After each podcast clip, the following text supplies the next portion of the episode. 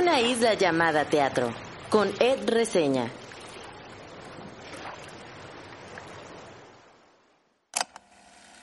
Cansado, preocupado, desmotivado, emocionado, dormido, despierto, muy despierto, con altas expectativas, con bajas expectativas, estresado por el tráfico, empapado por la lluvia, o feliz porque por fin llegó el día de ver aquella obra que tanto esperaba.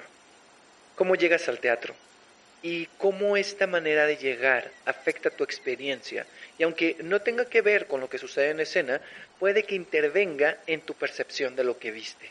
Hace unos días iba tarde al teatro. Pensé que no lo iba a lograr porque decidí irme en camión y en metrobús.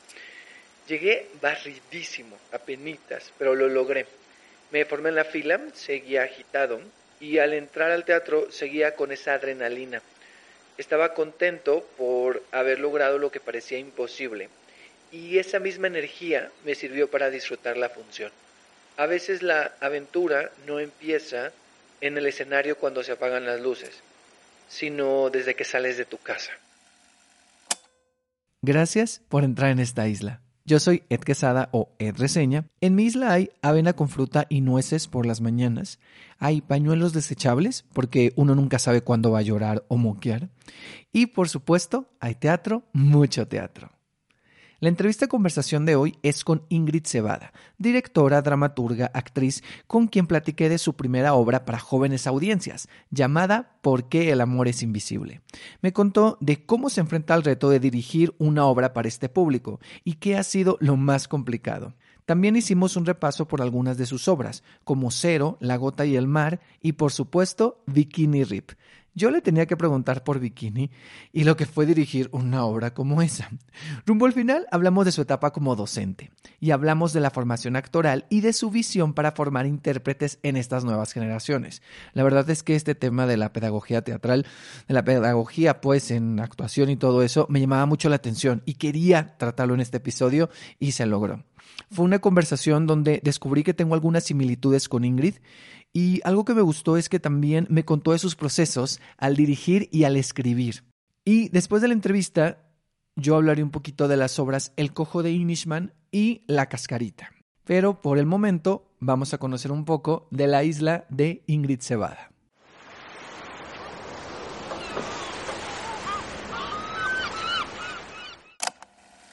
Me acuerdo de cuando comencé Ed Reseña en 2019. Buscaba de qué obras haría mis primeras reseñas. Recuerdo entrar a la página de teatros de la ciudad y ver la sinopsis de una obra que me llamó la atención. Se llamaba Cero. Y después de leerla dije, yo necesito ver esto. Se presentaba en el foro A Poco No. Recuerdo llegar y apenas comenzar la función, sonreír y emocionarme con la historia del viaje de aquellos tres personajes. Me acuerdo de una escena que tiene que ver con una carta y el personaje de Lina, interpretado por Mariana Cabrera. Recuerdo llorar con esa escena. Cero se convirtió en la segunda reseña que hice en el canal de YouTube y también en una de mis obras favoritas. Desde ahí estuve al pendiente del trabajo de Ingrid Cebada. Después pude ver otras de sus obras, como Los ampliamente desconocidos y Resfeber. Recuerdo la primera vez que vi La gota y el mar en el Foro La Gruta y después en el Foro Shakespeare. Recuerdo emocionarme con el viaje que se proponía, reír y también quedarme con algunas preguntas. Recuerdo aquella propuesta muy física donde el reto era que dos actrices interpretaran a un montón de personajes. Recuerdo entrar en el mundo de aquella peculiar familia marcada por la muerte de la matriarca, en Bikini Redkem Impassion, o como digo yo, Bikini Rip para los cuates. Reír y disfrutar de esos personajes y esa pieza llena de farsa que siempre digo que en manos de otra persona dirigiendo puede que no llegara a buen puerto. Recientemente recuerdo sorprenderme y emocionarme al entrar a la historia de dos hermanos y su viaje a la luna, en Por qué el amor es invisible, donde en momentos me sacó un par de lágrimas y me dejó pensando en mis relaciones familiares y en las maneras en las que expreso el amor con quienes quiero. Hoy nos visita en esta isla llamada teatro Ingrid Cebada. ¡Yay! Hola Ed. Hola Ingrid. Qué gusto. Muchas gracias por estar aquí. Ay, qué gusto conocerte. Muchas gracias por invitarme. Sí, no, y me da mucho conocerte porque sentí que ya, justo por todo este viaje que he visto tus obras y lo que escribes y lo que diriges, no te he visto actuar, por cierto. Este, pero siento que ya te conocía y ahorita que llegamos fue así como de, no hemos cruzado palabra nunca. Ya sé, qué raro, ¿no? Eso siempre pasa. Bueno, a mí me pasó ahora que, eh, que fuiste a ver la obra, te vi de lejos, pero yo estaba en las llamas arriba resolviendo cosas. Y luego ya nos vimos y ahí caí en cuenta y dije, no, nunca hemos cruzado una palabra. No. O sea, nunca nos hemos visto, pero qué bueno que ya se sucedió y Ya. que estamos aquí en este lugar haciendo islas. Sí, exactamente. ya, ya sucedió. Y tenía que suceder porque aquí ya al podcast ya había venido eh, Manuela Pin, ya había venido Estefanía Norato. Entonces decía, mira, falta Ingrid para completar el universo y luego Abigail y ya, ya estamos como Y más en la maniobra. Cierto, sí. Entonces dije, tengo que ir tachando. Y la última que vino fue, fue Estefanía. Y le dije, me falta Ingrid, porque platicamos un poquito de varias cosas ahí. y Ya, entonces me sí. dijo, falta Ingrid. Y le dije, sí, ya, es la, ya, ya sigue. Ya, ya casi. Ya casi, ya, Ya casi. llegué. Entonces ya, ya llegaste, muy bien. Y quiero empezar con una pregunta que tiene que, que me quedé pensando en esta pregunta después de ver la obra, de ver por qué el amor es invisible, que justo hoy de que estamos grabando yo la vi ayer. Cierto. Entonces la acabo de ver. Y te quisiera preguntar por un recuerdo de tu niñez. Un recuerdo de mi niñez. A ver, es que mi, mi niñez está eh, súper arraigada a mi hermano. O sea, tú que viste Los Ampliamente Desconocidos, que es mi, ópera- mi, mi ópera prima, el personaje de Ricardo se llama así porque sí se llama mi hermano.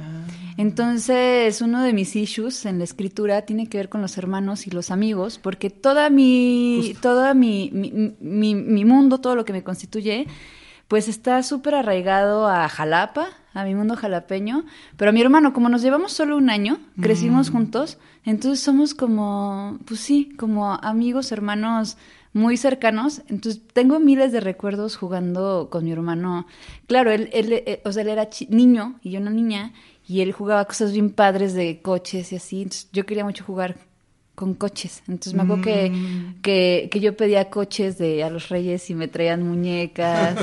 Eh, y te- tengo un recuerdo súper padre, que yo era fan de Polly Pocket. Ok. Entonces, y mi hermano era fan de Batman. Mi hermano tiene una colección de Batmans desde que éramos niños. Entonces salió como un Polly Pocket de Batman, que era la cara de Batman, y lo abría así era la baticueva.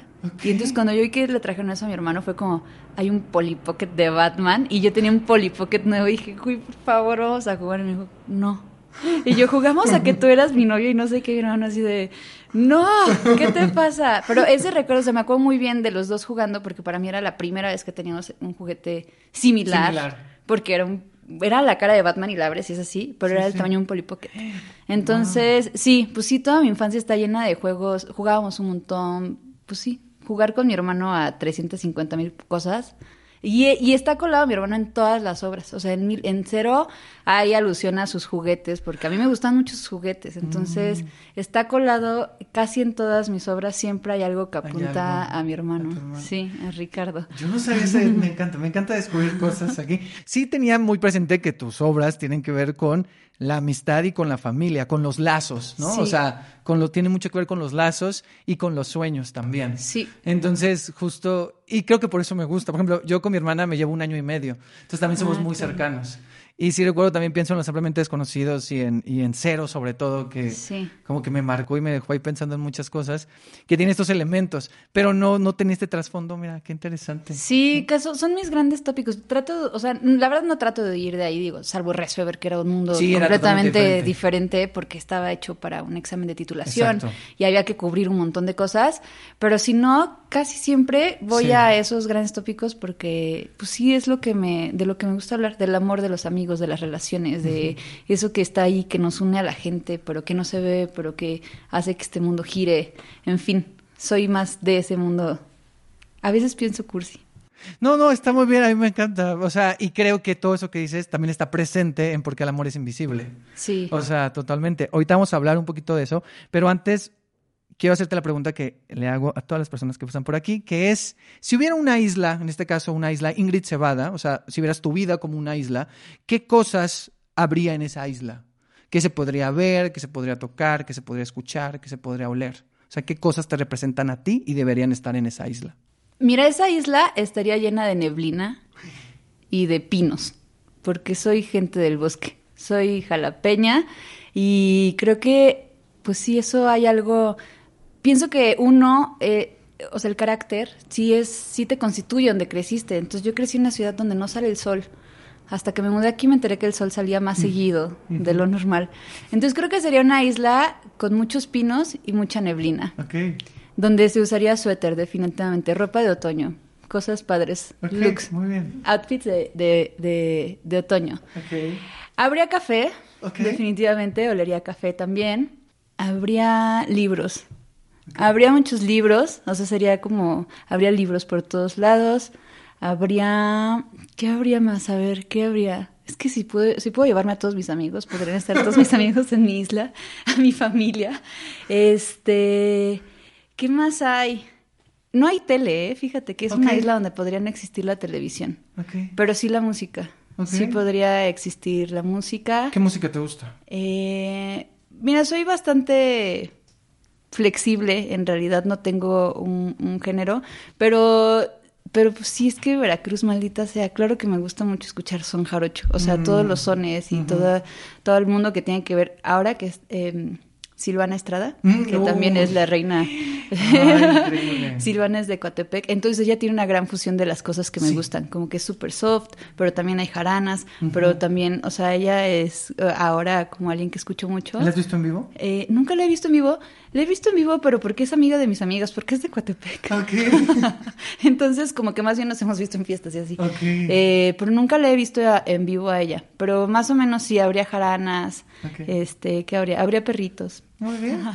Con eso está bien. Con ¿no? eso está bien. Sí, no, no te preocupes. No tiene que ser así la. Una la gran lista- isla. La isla interminable, pero creo que las cosas que dijiste siento que te representan y están funcionan. Ahora, mencionaste eh, que tus amigos y tu familia estuvieran ahí, pero imagina que esta isla, en esta isla estás sola Ok. y por un día puedes invitar a una persona a que vaya a tu isla y que tú le muestres eh, tu isla. Esta persona puede ser una persona viva, una persona muerta, un personaje histórico, un personaje famoso, un familiar, un amigo, una amiga, alguien que admires, quien tú quieras, con quien quisieras pasar un día en tu isla.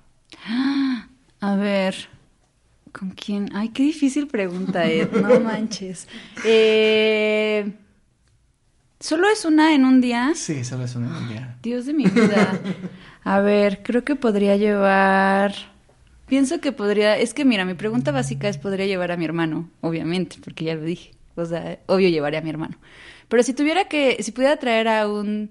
A un personaje que ya murió, que diría: Ven a ver esta isla, te va a gustar. Yo creo que llevaría a Samuel Beckett. Ok. Eso estaría muy creepy. O sea, pienso en el mundo creepy y digo, estaría interesantísimo. Es, es alguien que me ha interesado toda la vida. Entonces, si pudiera revivir a alguien para llevarlo a un lugar y decirle, dime todos tus secretos, sería Samuel Ok. Beckett. sí, es a, a esas dos personas, a mi hermano o a Beckett. Ok, muy bien, muy bien, muy diferentes, pero muy bien. Definitivamente. Funciona. Sí, funcionan. Funciona. Sí, ok.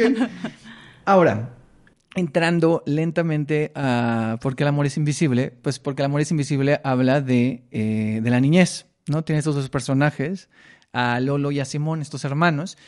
Y cuando yo la veía también pensaba un poco en mi niñez y pensaba como en yo, yo y mi hermana, que nos llevamos poco, y mi hermano, que es más pequeño, con, con el que me llevo cuatro años.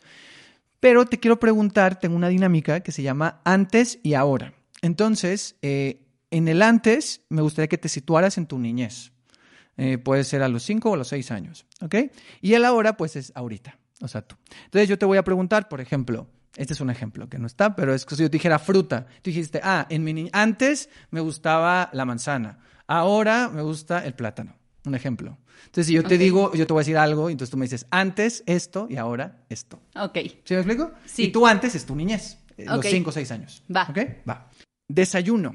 Hoy, antes, a pesar de todo mi voluntad, tenía que desayunar leche, o sea, chocomilk, y huevo. Ok. O sea, eso. Y ahora ¿Tienes una cara de sufrimiento? es que no, no me gusta la leche, nunca me gustó. Entonces, hasta que pude dejar de tomarla por decisión, sufrí. Se lo reclamó mucho mi mamá. Y ahora no, no, no puedo desayunar, no me cae bien el desayuno. Ok. O sea, desayuno, tomo, tengo que tomar agua, un té, pero no puedo desayunar, no me cae bien el- la comida hasta las once, once y media. Me como a fuerza una manzana o algo porque, pues no, no está bien. Pero es una parte que me salto porque me dan náuseas, no puedo desayunar. Ok. O sea, no puedes comer temprano, pues. No puedo. Qué interesante.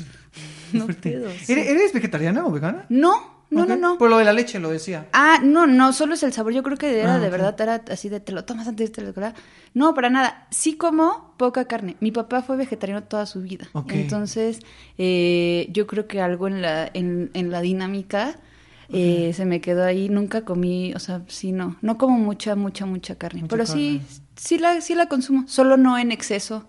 O no es algo que diga, ah, lo necesito. No, sí y el café solo en agua, entonces. y el, el café, sí, no tomo café con leche, café solo en agua sin azúcar. Ok. Normal. Negro así. Sí, eso a veces sí me cae bien en la mañana, si me tomo un vaso de agua y un café, Con una eso. galleta, con eso. algo Ok, así. ok. Sí. Va. Siguiente, curioso que ahorita lo mencionaras. Te lo menciono porque también viene un poquito a, a cuento con la obra. Televisión. Antes veía mucha televisión con mi hermano. Mi hermano era adicto a la televisión. Y ahora, no, a veces el fin de semana, pero si no, no veo la tele. ok. Sí, no, no veo tele. ¿Y antes que veías? ¿Recuerdas alguna caricatura, algún programa? Sí, bueno, sabes esta cosa, eso va a delatar mi edad. ¿Te acuerdas de fantasías animadas de ayer y hoy? Sí. Que empezaban súper temprano. Sí, y de sí, ahí sí. era esa programación. O sea, veía un montón de caricaturas. Pues sí, éramos niños, sí. Sí, O sea, sí, pero sí. así de que me acuerde, fantasías animadas de ayer y hoy, como que eso marcaba en mi cabeza que ya había empezado el día. Ok. O sea que eso, ajá. Otro, Plaza Sésamo, Ah, claro. identificaba que ya había salido del, del kinder. Mm, Porque cuando llegaba el kinder estaba Plaza Sésamo, entonces como que mi día se iba dividiendo en qué había en la televisión. Claro. Oh, ok, ok. Sí. Familia. ¿Cómo era la relación con tu familia antes y cómo es ahora? Antes, o sea, antes teníamos una relación familiar increíble y ahora también, la verdad.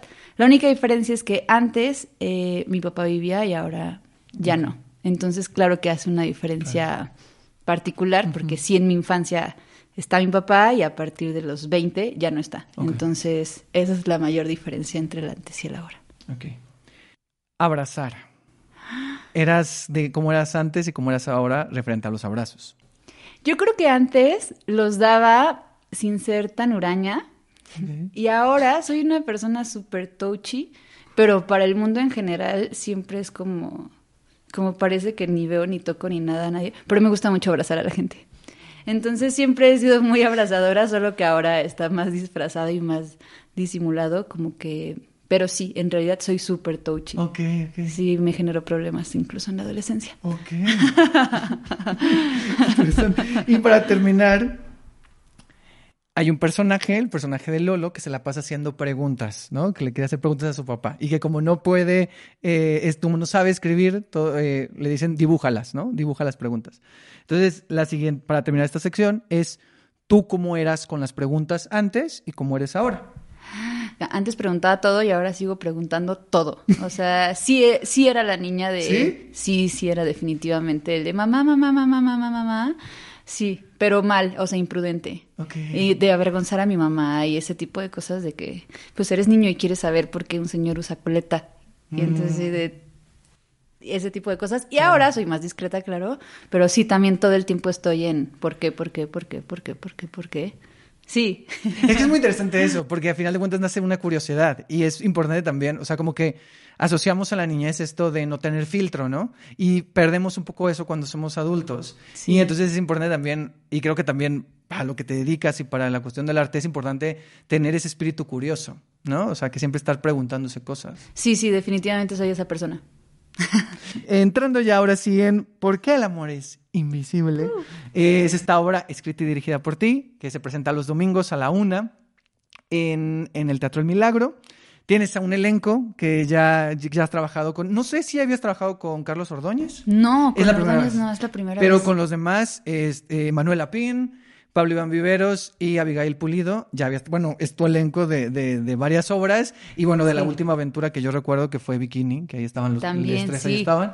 Este, Y, bueno, ahí, está em, esta obra. Y también un dato muy interesante, y más adelante quiero hablar con eso. Hay dos personajes que son interpretados por eh, Abigail y por Carlos, que son estos seres lunáticos y que son una especie como de marionetas, botargas gigantes y que son creadas por Ari Albarrán sí, y por su mamá. Está increíble. Eso es el gran top. Amé mucho que se configurara todo para que lo hiciera Ari. Está... ¿Tú sabías que Ari hacía eso? No, yo no sabía que Ari Albarrán. Para los que no saben, Ari Albarrán, la mayoría la conocemos por ser actriz, que actualmente está en Peter Pan que sale mal, que estuvo en La hora que sale mal, pero, pero no, no ubicaba eso. Y, y, y Emanuel me dijo, cuando me mandó el póster, me dijo, ¿ya ves quién, ya viste quién aparece, quién hizo la, quién aparece en los créditos también? Y yo, no. Y, dice, y yo, Ari, sí. Y luego vi que ella puso un post un poquito del proceso. Sí, sí, sí, está increíble. Pues ahora tiene un taller. Y yo, siempre he visto, dibuja padrísimo, dibuja y pinta padrísimo, pero así increíble. Y yo no sabía que hacía esto hasta ahora que Manuel me dijo así, ¿por qué no le decimos a Ari? Tiene un taller para hacer máscaras y marionetas. Yo, Ari empezó siendo eh, en cero ella fue la primera asistente de dirección de Cero. Entonces ella, de sí, del primer equipo era Ari y ella nos asistía y hacía cosas increíbles. Entonces, claro que mi, y luego saltó al mundo de, la obra que sale mal y la televisión y, demás.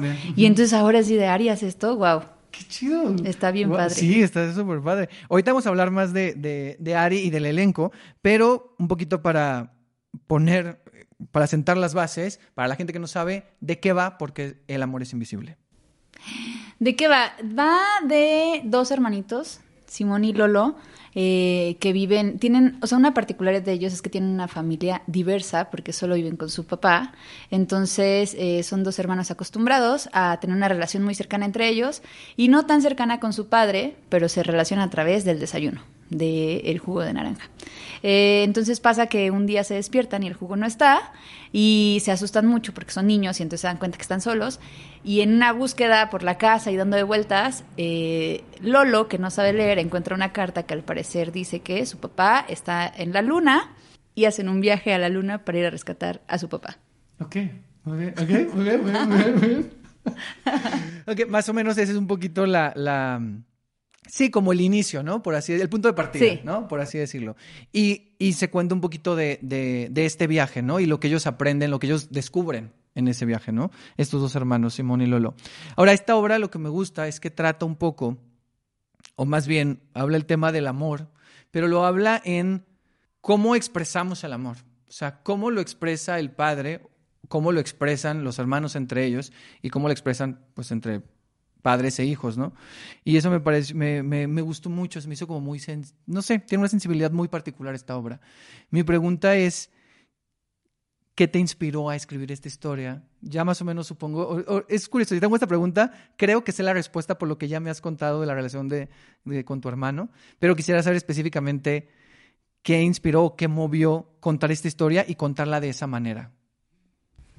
sí, bueno, sí, definitivamente fue sí quería mucho hacer una obra que retratara parte de mi infancia con mi hermano, entonces por eso son dos hermanitos. Pero, ¿sabes qué? Escribí esta obra hace un montón de tiempo. La escribí casi al mismo tiempo que Cero. Es, es, su, es su hermanita. Y, e incluso no logro identificar cuál escribí primero. Entonces sí ya tiene un rato atrás. Pero mm, me acuerdo que, porque si ya, si las ves, si las comparas, te vas a dar cuenta que se parecen un montón, que yo estaba en un momento en el que me, me cuestionaba mucho por la etapa de vida en la que estaba, ¿qué era el amor? Mm. O sea, ¿qué era el amor? Y Cero me lo respondió desde mi yo de 27 años, y entonces tenía mucho la necesidad de cuestionarme qué era el amor para mí cuando era niña, cómo viví, por qué quería hablar del amor, por qué hablar del amor me duele tanto, por qué, mm. por qué es un gran tema. Entonces, en esas grandes preguntas por el momento de vida que estaba, escribí esta obra de niños tratando de descifrar qué era para mí el amor cuando estaba chiquita, dónde, cómo, cómo lo vivía, porque vengo de una familia muy amorosa, pero no sé, o sea, trataba, fue de verdad una, una pregunta que tenía en ese momento de mi vida, decir, ¿qué, ¿qué es? ¿Por qué lo siento tanto? ¿Por qué me duele tanto? ¿Por qué me angustia pensar en el amor? ¿Por qué es de mis grandes tópicos? ¿Desde dónde me lo puedo responder? Y ahí empecé, o sea, por eso se llama ¿Por qué el amor es invisible? O sea, sí era una necesidad mía de poder, de responderme qué, qué conmigo y el amor. Sí, y creo que algo que tiene es que nace una necesidad tuya, pero también logras transmitir que el público, nosotros como espectadores y espectadoras, nos preguntemos, o sea, para nosotros, ¿no? O sea, cómo nos relacionamos, o sea, cómo expresamos el amor, ¿no? Porque es esta idea de que sí, el amor no es invisible, pero se expresa de esta manera, ¿no? O sea, la relación que tiene el padre con los hijos es a través del desayuno, es su momento, es la manera, o sea, el hecho de que el jugo de naranja esté listo es la forma en que el padre les expresa a, estos niños que los quiere, ¿no? Por así decirlo. Entonces, sí me quedé pensando yo en las, en las formas. Ahora, esta, esta es pregunta personal para ti. ¿Tú cómo expresas el amor a las personas que quieres? Ah, yo sí soy súper, o sea, eh, hecho mano de la palabra, porque eso me dedico, pero soy súper detallista. O sea, sí es como, como en un montón de pequeños detalles. O sea, sí soy esa persona que deposita el amor en cosas, en acciones, en, en, pues sí, sobre todo, en pequeñas acciones y, y sí, en palabras a veces. Pero creo que soy más de acciones, de detalles, de cosas muy pequeñas, como, sí, de detalles. Sí, que justo en la obra se menciona en algún punto eh, de que a veces las palabras se agotan y cuando las palabras se agotan solo queda lo demás, ¿no? Y son como estas acciones. Sí. Y entonces eso se me hizo como muy lindo porque es cierto. sí, sí, también te digo, por la etapa en la que estás, ya qué pasa cuando se te acaban las palabras o ya no puedes hablar, porque no se acaba el amor, entonces ¿qué le haces? Y entonces ahí me acuerdo mucho mí pensando, claro, porque esto es, esto es amor, y entonces cuando hago esto es amor, y cuando alguien hace esto para mí es una muestra de amor. Entonces, eso, sí, justo, no todo cabe en las palabras. Exacto. Y ahora, eh, en cuanto a la forma, la obra yo creo que está, está en un tono, digo, aunque es para todas las edades, sí creo que está dirigida también, de alguna manera, para un público joven, ¿no? Para las jóvenes audiencias. Desde, yo siento que en el tono y también en estos personajes de los seres lunáticos, ¿no? Estos colores y gigantes, las texturas, o sea, esos personajes que ahorita hablaremos más de ellos. ¿Por qué contarlo de esta manera? O sea, ¿por qué contarlo como hacia esa, esa audiencia? A lo mejor tiene que ver con lo que me dijiste ahorita, pero, pero un poquito, ¿por qué decidirlo hacerlo de, de esa manera? No lo sé. Nunca, nunca había hecho teatro para niños, o sea, nunca lo había hecho. Eso te iba a preguntar porque según yo es la primera. Es la primera. No estoy segura de volver a hacerlo, porque no estoy segura de que tenga la sensibilidad suficiente para lograrlo, porque fue un gran reto. Porque yo decía, bueno, escribí esta obra de teatro para niños y luego la leía y decía, ay, bueno, o sea, ¿para niños de qué edad? Y luego en la traducción hacia la escena es difícil, o sea, es difícil porque decía, mm, siempre he pensado que el teatro para niños tiene dos líneas, cuando el papá lleva al niño y entonces el papá jala algo y el niño va por otra línea. O sea, yo así es como consigo el teatro para niños. Entonces yo decía, bueno, que discursivamente la obra, a un papá o una mamá va a llegar ahí y le va a caer, pero al niño que le cae, o sea, pero el niño que entiende de esto, ¿no? Entonces dice, bueno, el mundo de los valores con los hermanos. No puedes tratar mal a tu hermano, no, no está padre, está padre tener relaciones sanas, está padre que te des cuenta que a los hermanos no se les grita, no se les pega, que los hermanos se quieren, ¿no? Eh, y entonces ya, luego este mundo de los lunáticos fue una cosa, decía, ¿cómo los, cómo hago? Yo los había escrito, pero no me los imaginaba, o sea, no lograba imaginarlos, pero sabía que ahí estaba el gancho para atorarle en el tono a los niños. Entonces tardé mucho. Lo que tenía claro es que quería que fuera algo muy grande. O sea, que los lunáticos fueran muy grandes. Hasta que llegó Ariel Barran y me salvó con su diseño. Dije, claro, eso es lo que siempre había vivido en mi cabeza, pero yo no lo sabía. Ella, eh, ella te hizo la propuesta. Ella lo diseñó. Ella los diseñó todos. O sea, ella me entregó como cuatro o cinco bocetos. leyó el, texto. Sí, fue un ensayo, se lo llevó, me entregó como cinco propuestas de, de, monstruos y de los cinco los fusionamos y quedaron estos. Pero yo les decía, lo único que quiero es que sean muy grandes, o sea, que sean muy, muy grandes. Miden tres metros son muy grandes. son muy grandes. Sí, son muy grandes. Pobre Carlos, pobre Yaya, porque pesan además. Sí, los veo a veces ahí que están así como de. Para entrar. Ya cuando tienen que salir a las gracias, ya están así como de. Ya, ya por favor, ya déjenme. No, no quiero que me den las gracias. Entonces, bueno, o sea, sí, sí. Sí quería mucho hacer una obra para jóvenes audiencias, como para infancias eh, no estoy segura de que lo haya logrado, pero tenía esa inquietud de decir cómo le hablo al, a, esa, a ese rango de edades del amor, o sea, cómo les hablas del amor, cómo les haces entender algo o algo que se les aparezca Entonces, pues, no sé, eso lo intenté, no estoy segura de que haya salido bien. Pero han ido niños y todos han quedado bastante, o sea, bastante emocionados. Claro, lo que más les emociona es Claro. el mega monstruo. Sí, sí. Pero sí, por ejemplo, una niña súper padre que, que sí decía, es que está, es- me gustó mucho cuando el monstruo me cuenta que es el amor. Entonces ahí dije, sí está funcionando. O sea, porque el discurso está recargado en Mm. Ellos. Sí. Entonces, eh, en mi cabeza de dirección, pensaba como el discurso es denso, todo lo otro, lo imagen tiene que contrastar. Entonces tiene que ser algo brillante, algo grande, algo lúdico para que el discurso pase, porque si no se vuelve difícil, sobre todo para niños. Qué interesante escuchando eso, o sea, de que, de que fue un reto, porque también se me hace, porque justo para mí macha con esta idea que tengo de ti como una directora que asume retos, es decir, sí es un reto para ti este, pero yo pienso en bikini y siento que, o sea, Dios. que era una cosa muy compleja, que parecía muy sencilla, No. pero era muy difícil. Sí. Ahorita hablaremos de, de bikini, pero, pero qué interesante todo esto que cuentas acerca. Yo en la función que fui había, había una niña y creo que había varios niños también. Y, y sí, los veías. Justo también creo que esta parte de los, de los monstruos a, a- ayuda. Ya me contaste un poco del, del proceso de que Ari lo diseñó, pero tengo una duda, porque cuando, empe- cuando empezaron a hablar yo me estaba riendo porque me recordó a mi infancia. eh, que estuvieran hablando en F. Entonces, para mí, que fe es tu fubi F dafan, afablafandofo NFF, eh, fue F lofo mefe jofor. Entonces, ¿cómo- te, ¿estaba escrito la F? ¿Llegó después o cómo fue la F? No, sí está escrito en F. O sea, el- ellos empiezan hablando de F y está escrito en F. O sea, ya ya que no hablaba, Abigail que no habla en F, sí fue así de, no, hay que cambiarlo. Y yo, no, que se quede en F. Porque cuando yo era niña mis tías hablaban en F para que nosotros no los A entendiéramos. mí me pasaba igual, pero a mí una prima, una, o sea, yo era niño y tenía mi prima adolescente de 16 y cuando no quería que nos enteráramos algo con sus amigas, hablaban en F. Y después yo aprendí porque dije, no, yo quiero saber. Yo nunca aprendí a hablar en F hasta que escribí ¿Por qué el amor ¿Es es en serio? No, o sea, me lo explicaban y me lo explicaban, y me lo explicaban, y me lo explicaban y así, después de la vocal pones una F y yo, ¡ah! ¿Cómo? Y hasta que le escribí dije, ¿cómo demonios no? Voy a aprender a hablar en F y, y lo escribí en F, eh, eh, por, en esta cosa de lo indescifrable que es para los niños la F. Pero yo me acuerdo mucho de la frustración de ser niña, de escuchar algo que no entiendes y además que quieres entender. Claro. Y era la F ahí en medio de las vocales. Entonces sí, sí está escrito en F. Ok, ok. ¿Y ahorita puedes hablar en F?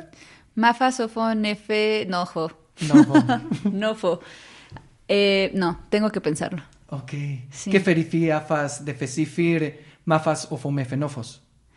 Eh, ¿Qué fenofos F, afa, blafar, F, F? No sé qué estamos diciendo, lo intentamos, pero una parte de mí dije, tengo que, cele- tengo que hablar en F, pero no sabía qué. Pero no, no, pero se me hizo muy curioso y justo termina de construir estos seres lunáticos. O sea, creo que me parece interesante también eh, eso, ¿no? Y, el diseño que es increíble y cómo conecta. Pero bueno, para ir cerrando un poco, ¿qué preguntas te deja a ti? ¿no? O sea, volviendo a esto de Lolo, que es muy, que es muy preguntón, ¿qué preguntas te deja a ti este proceso de, de por qué el amor es invisible? Uy, me deja, mira, a nivel de, de proceso como, como en mi carrera, sí, de verdad es una gran pregunta así de, ¿volvería a hacer teatro para jóvenes audiencias?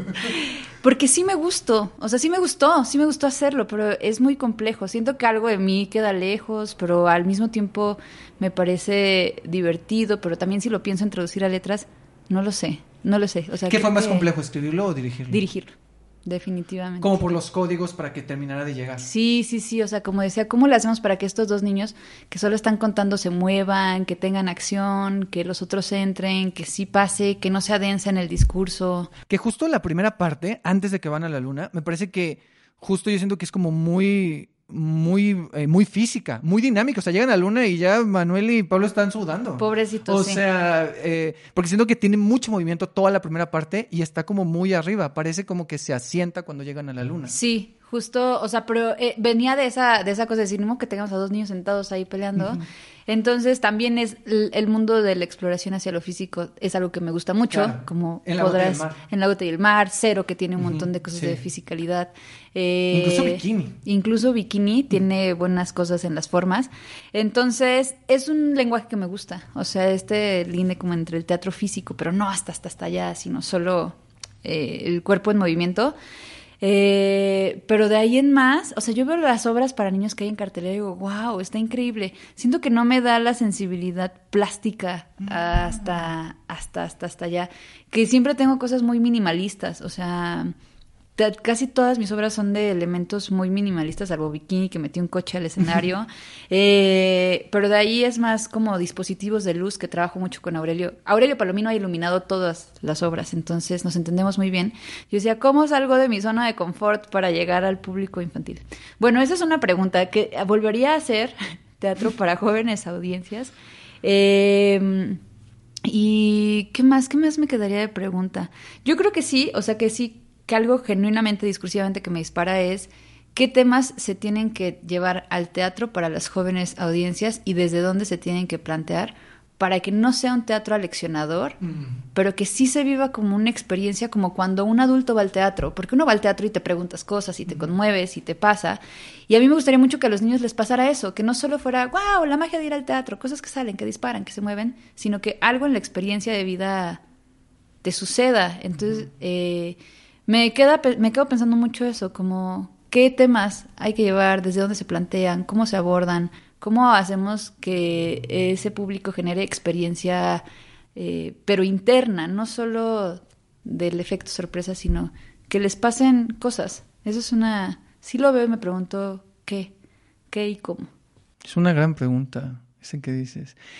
A mí me parece que el tema que tratas aquí, o sea, que tiene que ver, porque también, sí tiene que ver con cómo expresamos, pero tiene que también que ver como con la comunicación, o sea, la forma en la que se comunican las familias, la forma en la que a veces los padres de otras generaciones están acostumbrados a, a comunicarse, ¿no? Entonces, por ejemplo, yo vi hace poco una que era eh, Joy Robota, de Laura Baneco, que trata un poco el tema similar que tiene que ver hacia la comunicación y el expresar las emociones. Lo lleva hacia otro lugar, pero es muy interesante cómo estos temas ahí están, un poco en la mesa. Pero sí es muy interesante esto que dices, de, o sea, realmente qué, y sobre todo, que no sea leccionador. No tienes que tratar a los niños y las niñas como tontos.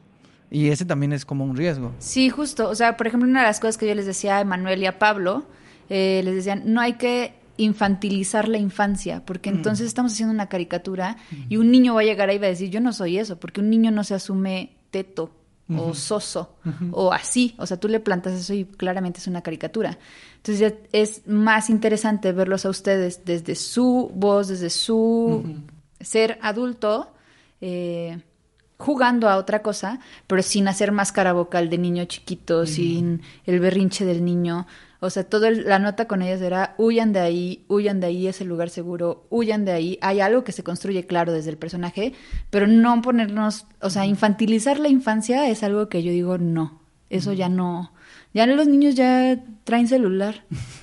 Sí, porque también creo que es la, o sea, es, es muy adultocentrista, o sea, es darle la visión del adulto de lo que cree que es la infancia, de lo que crees que, de lo que cree que es la niñez, y entonces ponerlo ahí en escena, y entonces eso termina siendo una barrera para que llegue a ese público. Claro, o sea, yo pienso que, porque si, si tú te imaginas de niño y yo me imagino de niña, nunca nos imaginamos así. O sea, uno de niño se imagina listo, este, intrépido. O sea, recuerdas cosas y nunca te imaginas imaginando, o sea, hablando de esa forma. Sí, porque pues así están tus cuerdas, pues eres un niño, ¿no?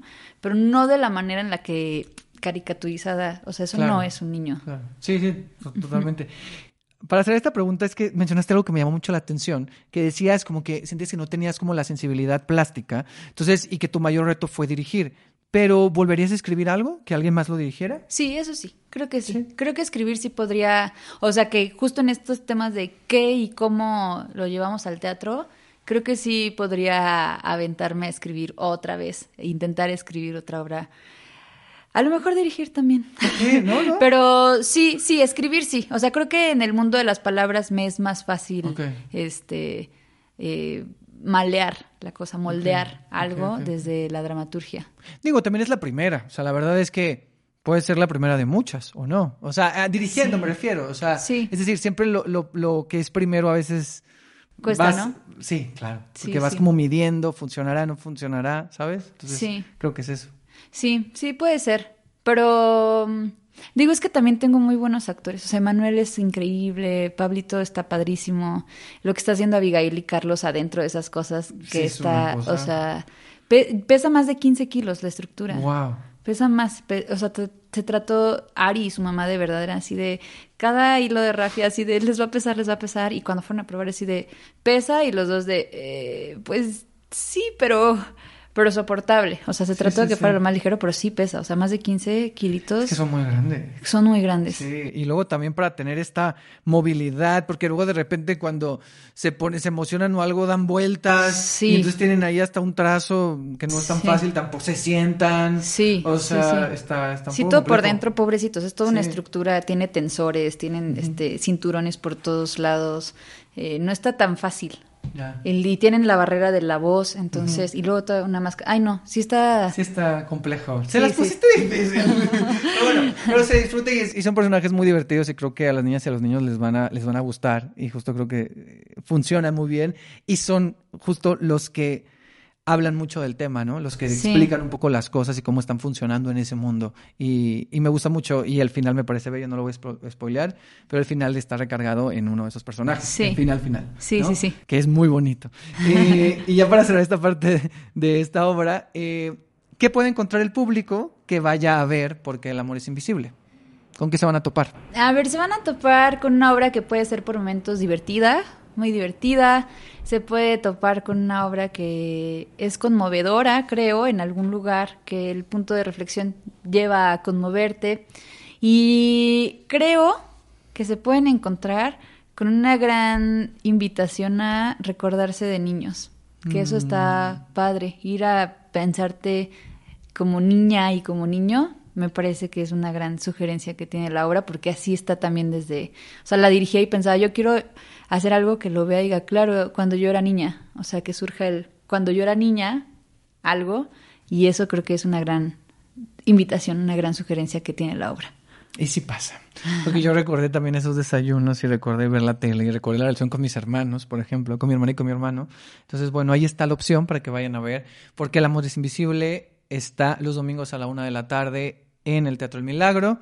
Va a estar hasta el 19 de noviembre. 19 de noviembre. Ok, todavía Sí. le quedan algunos domingos para que vayan a verla. Y los boletos están en la taquilla del Teatro El Milagro o en Boletópolis. Sí. ¿Cierto? Cherra. Va. Y ahora vamos a pasar a una dinámica, eh, haciendo un pequeño recorrido, pero yo ya lo hice un poco en la- en la introducción, pero ahora quiero que tú lo hagas eh, a algunas de tus obras. Que me cuentes brevemente lo fácil y lo difícil. Yo te digo una obra y tú me dices algo que fue fácil en esa obra y algo que fue difícil. Va. ¿Va? Ok. Cero. ¿Qué fue lo fácil y qué fue lo difícil? Lo fácil fue concebir el mundo hacia la escena, porque como es Jalapa, entonces yo tenía muy claro qué era lo que quería. Y lo difícil fue montarla. O sea, todas las son demasiadas coreografías, Sí. muchísimas coreografías con objetos, con solo tres objetos, y fue muy complejo. O sea, montarla, sí, Abigail Pulido recuerda eso como una gran tortura.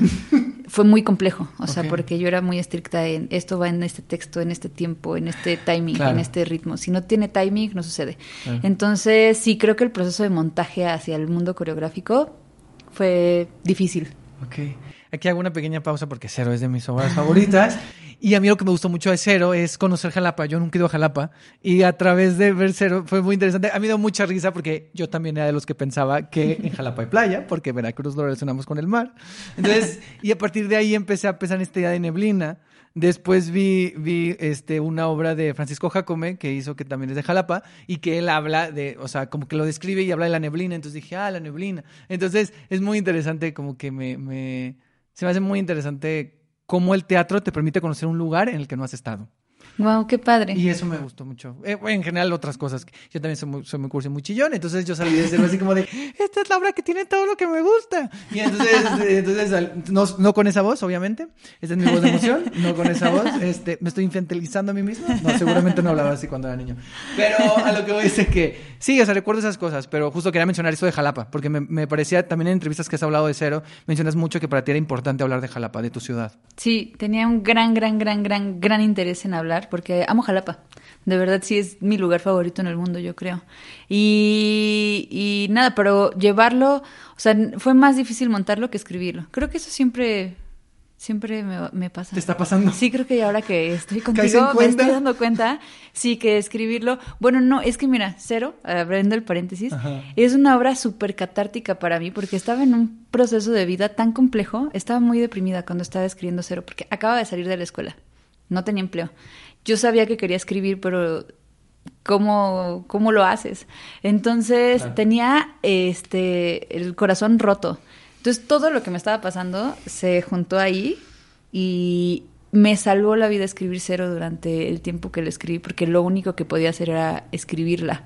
O sea, no podía, de verdad, a veces fingía, traba- daba clases y fingí que me dio influenza porque tenía la cara tan deshecha que solo dormía y me levantaba a dar mi clase en la noche y me decían, ¿qué tienes? Yo me acabo de dar influenza.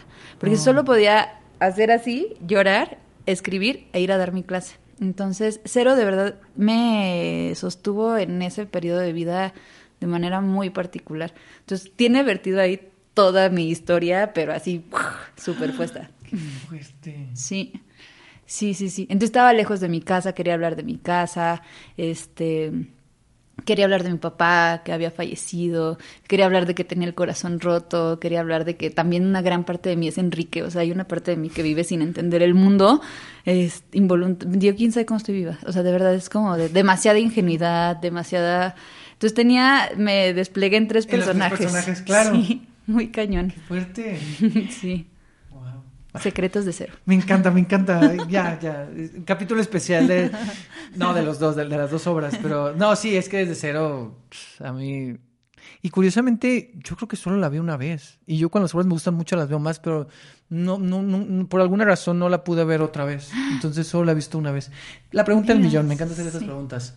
¿Volverá en algún punto o ya crees que ya murió? Sí, sí queremos. Mira, con, e- con, e- con ella, sí, o sea, con Mariana, Abigail y Emanuel, queremos mucho develar la placa porque estamos a nada de cumplir nuestras 100 funciones de cero.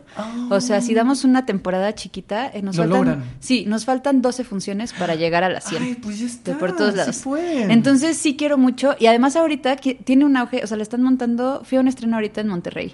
Se va a montar en Canadá, se está montando en. Barranquilla, sí, en Colombia. Entonces ahorita como que tiene un super auge. Pues ya, que la, dije, la- sí. la producción original ya que regrese. Sí, entonces digo, sí quiero dar una... a- de los ampliamente desconocidos me quedé a ocho funciones de dar 100 funciones. De digo, no, ya, voy a hacer un ciclo Pues ya, para cerrar todas. Exacto. Hagan, ya, ya. De hecho, algo así comentamos con, porque la maniobra cumplió años de algo, ¿no? Diez años cumple, sí, sí. nos- me dijo Estefanía cuando estuvo Sí, aquí y dijo, ay, pues estaría padre armar un ciclo, pero todos estamos ocupadas y no sé qué me estaba diciendo. Y yo así como de, ay, háganlo, por favor, porque ya me las imaginé así todas. Todas seriadas, estaría increíble, sí, sí, un- para que todas se cierren y ya permitan las nuevas producciones, porque yo digo, te- tenemos como puertas abiertas, mejor que se cierren, develamos nuestras placas y seguimos produciendo. Claro. Sí. Bueno. Y seguimos esta sección de lo fácil y lo difícil, justo con los ampliamente desconocidos. ¿Qué fue lo fácil? ¿Qué fue lo difícil? Lo fácil fue dirigirla. Ah, esta sí. Esta sí. Esta la coescribiste. ¿cierto? Esta la coescribí entre comillas, sí. Porque sí es una obra que todo el mundo está articulado por mí. O sea, yo escribí los personajes, la anécdota, todo está tirado por mí. Y en la coescritura lo que, lo que hicimos fue como pequeñas, como era mi ópera, ópera prima, como una especie de, de reescritura, de apuntar qué a qué escenas les faltaba, a qué escenas había que ampliar, a que más hacia ese mundo es la coescritura que, que el encuentro de dos personas creando un mundo, porque ese funciona así. Entonces, eh, sí, lo fácil fue más bien con ellos, con ellos, porque ellos sí son ellos, dirigirla, eh, y lo difícil fue moverla. Porque yo quería mucho dar función de esa obra en muchos lados, pero era mi ópera prima, nadie sabía nada de nadie. Emanuel iba saliendo de la escuela, Mm. este, como que era difícil, como que hacer tu primera obra y que te den un espacio es difícil. Y, y tocamos muchas puertas, así, tocamos todas las puertas hasta que poco a poco se nos fueron abriendo, pero nosotros teníamos muchas ganas de que funcionara ya, muy rápido, entonces como que moverla, que se... Y luego de repente se destrabó y se movió por todos lados y sí fuimos a Oaxaca, a Pachuca, a Jalapa, este... Ay, no sé, pero esa obra sí dio vueltas por un montón de lados en Michoacán, también dimos funciones en Pátzcuaro. Eh, pero sí, como que dirigirla y que saliera al mundo fue difícil. La gota y el mar. Dios de mi vida. La gota y el mar, fácil leerla. Ah, sí. leerla.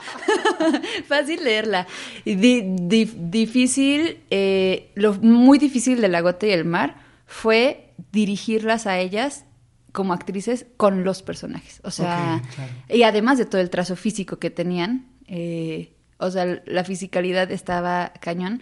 Pero como eran cortes tan rápidos, sí es una cosa de dirección de actores, de cuándo cambias de un personaje y cómo lo construyes, y cuándo regresas, y cuándo ya eres otro, y cuándo sin que se te vayan mezclando los personajes, porque eso podía pasar, ¿no? Que el taxista se pareciera al de la oficina y el de la oficina al budista y luego Marisol, que era la principal, quedara volando. Entonces, como en cuestión de dirección de actrices, fue, fue particularmente compleja, además de que estaban en medio de eso haciendo mil secuencias físicas, ¿no? Sí, y justo ayer recuerdo, algo que sí me acuerdo la primera vez que lo vi, que dije, qué interesante el planteamiento de que la mayor, son dos actrices, que la mayoría de los personajes que están haciendo son hombres. Entonces, normalmente vemos la caricaturización de hombres haciendo a mujeres, como ahora las mujeres están interpretando a los hombres.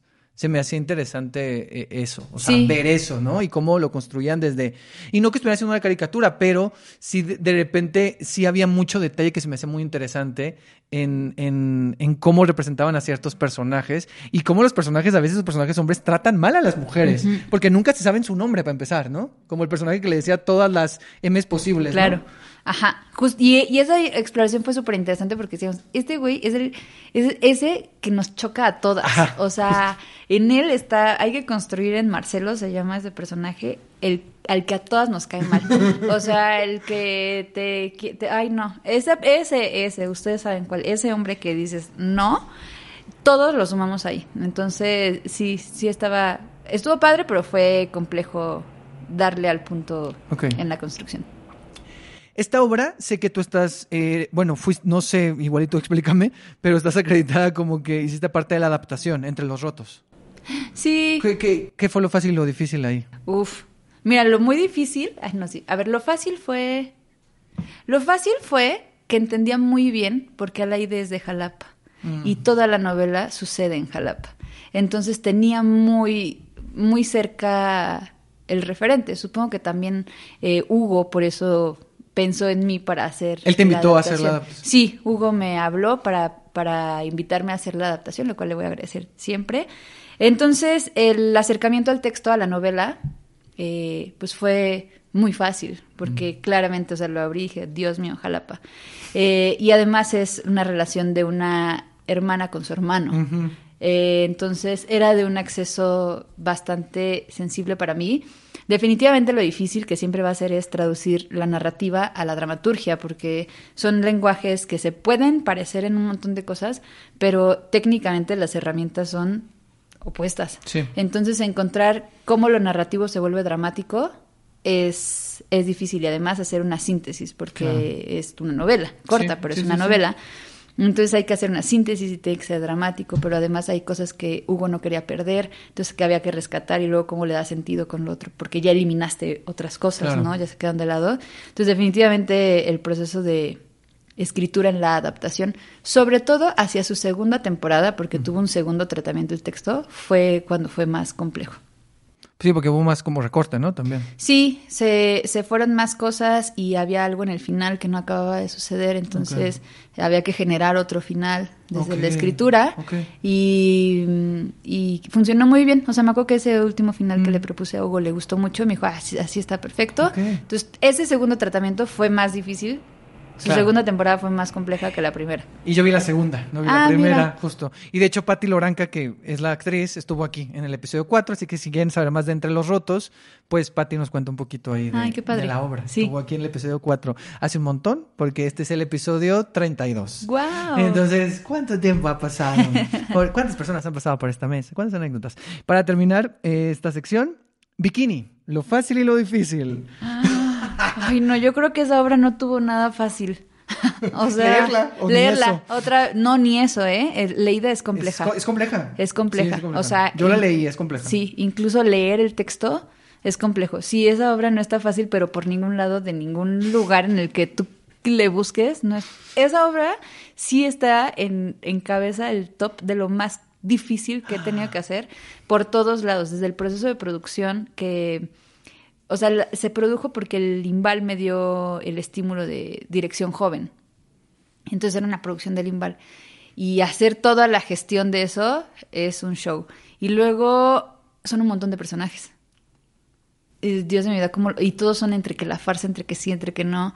Entonces, concebirlos a todos. Luego el dispositivo escénico que decía, ¿cómo demonios voy a contar esto? O sea, ¿cómo paro un mundo en la escena para que se articule todo esto? No, eso sí fue, o sea, es- estuvo... Además, en medio de eso se, atra- se atravesó la pandemia. Entonces empezamos, luego paramos y luego retoma y luego al tiempo vuélvelo a hacer. Sí es, acos- No sé si eso va a seguir dando funciones, la verdad. Me encanta cómo dices. No sé si eso va a. Bikini. Que tuvo, tuvo dos temporadas. Sí. eh, la primera en el Granero, la segunda en el Benito Juárez. Que casi no se da porque no podíamos entrar, no cabía el coche por la puerta del Benito Juárez. No sabía eso. Fue un show, entonces Fuerte. tuvo que desplazar todo ahí afuera para que pudiera entrar por partes, porque no cabía la escenografía, no hubo resbaladilla, no hubo Sí, escaleras. tuvo que ser una adaptación. Usaste la parte de arriba, Sí. recuerdo. O sea, hubo como una. Hubo un montón de cosas, De sí, cambios. porque no Y del elenco había. también. También hubo cambios en el elenco. Es que son muchas personas. Entonces siempre eso los Bueno, que- tú que estás acostumbrado de casi que máximo tres. Sí. Ya, ya tener a seis ya era así. sí era así de ya por favor paren esto. Pero sí bikini no, en bikini todo es difícil. en bikini todo estuvo difícil. Pero te dejó algo, o sea, que hago esta pregunta, digo, brevemente, o sea, ¿qué es lo que más te, te, te gustó de hacer bikini? O sea, que te dejó y dijiste, qué bueno que la hice por esto.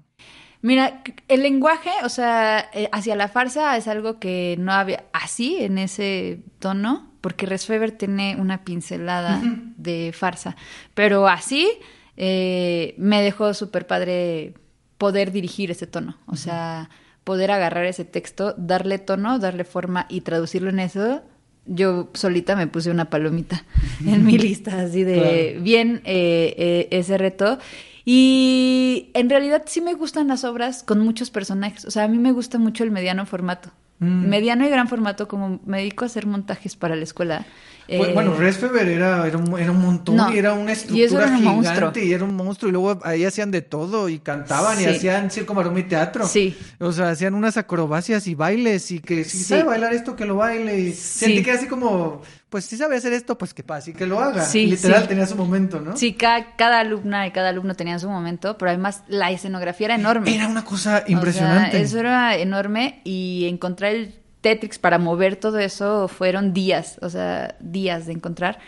Eh, pero, y eso me gusta mucho, o sea, de Bikini me quedó mucho poder haber dirigido a, a todo, porque ahí estaba, ahí sí estaba casi toda la maniobra, salvo en la primera temporada que estaba Ricardo Rodríguez, eh, eh, pues estaban toda la compañía y eso me gustó un montón, poder dirigir a todas y a todos estuvo padre. Sí, y es una obra, a mí me gusta mucho, es muy divertida. Sé que es una obra que, yo la quiero mucho, pero es una obra que sí genera que luego el público hay gente que la ama y gente que la odia. Eso así. le pasó cañón. de lo o sea, peor, así. me llovió así de. ¿Sí? Lo, lo difícil de dedicarte a eso es que sabes, o sea, estás sujeto a gusta no gusta, pero ahí particularmente, sí, o sea, sí nos pasó que se saliera gente de la función y gente que se aplaudía de pie.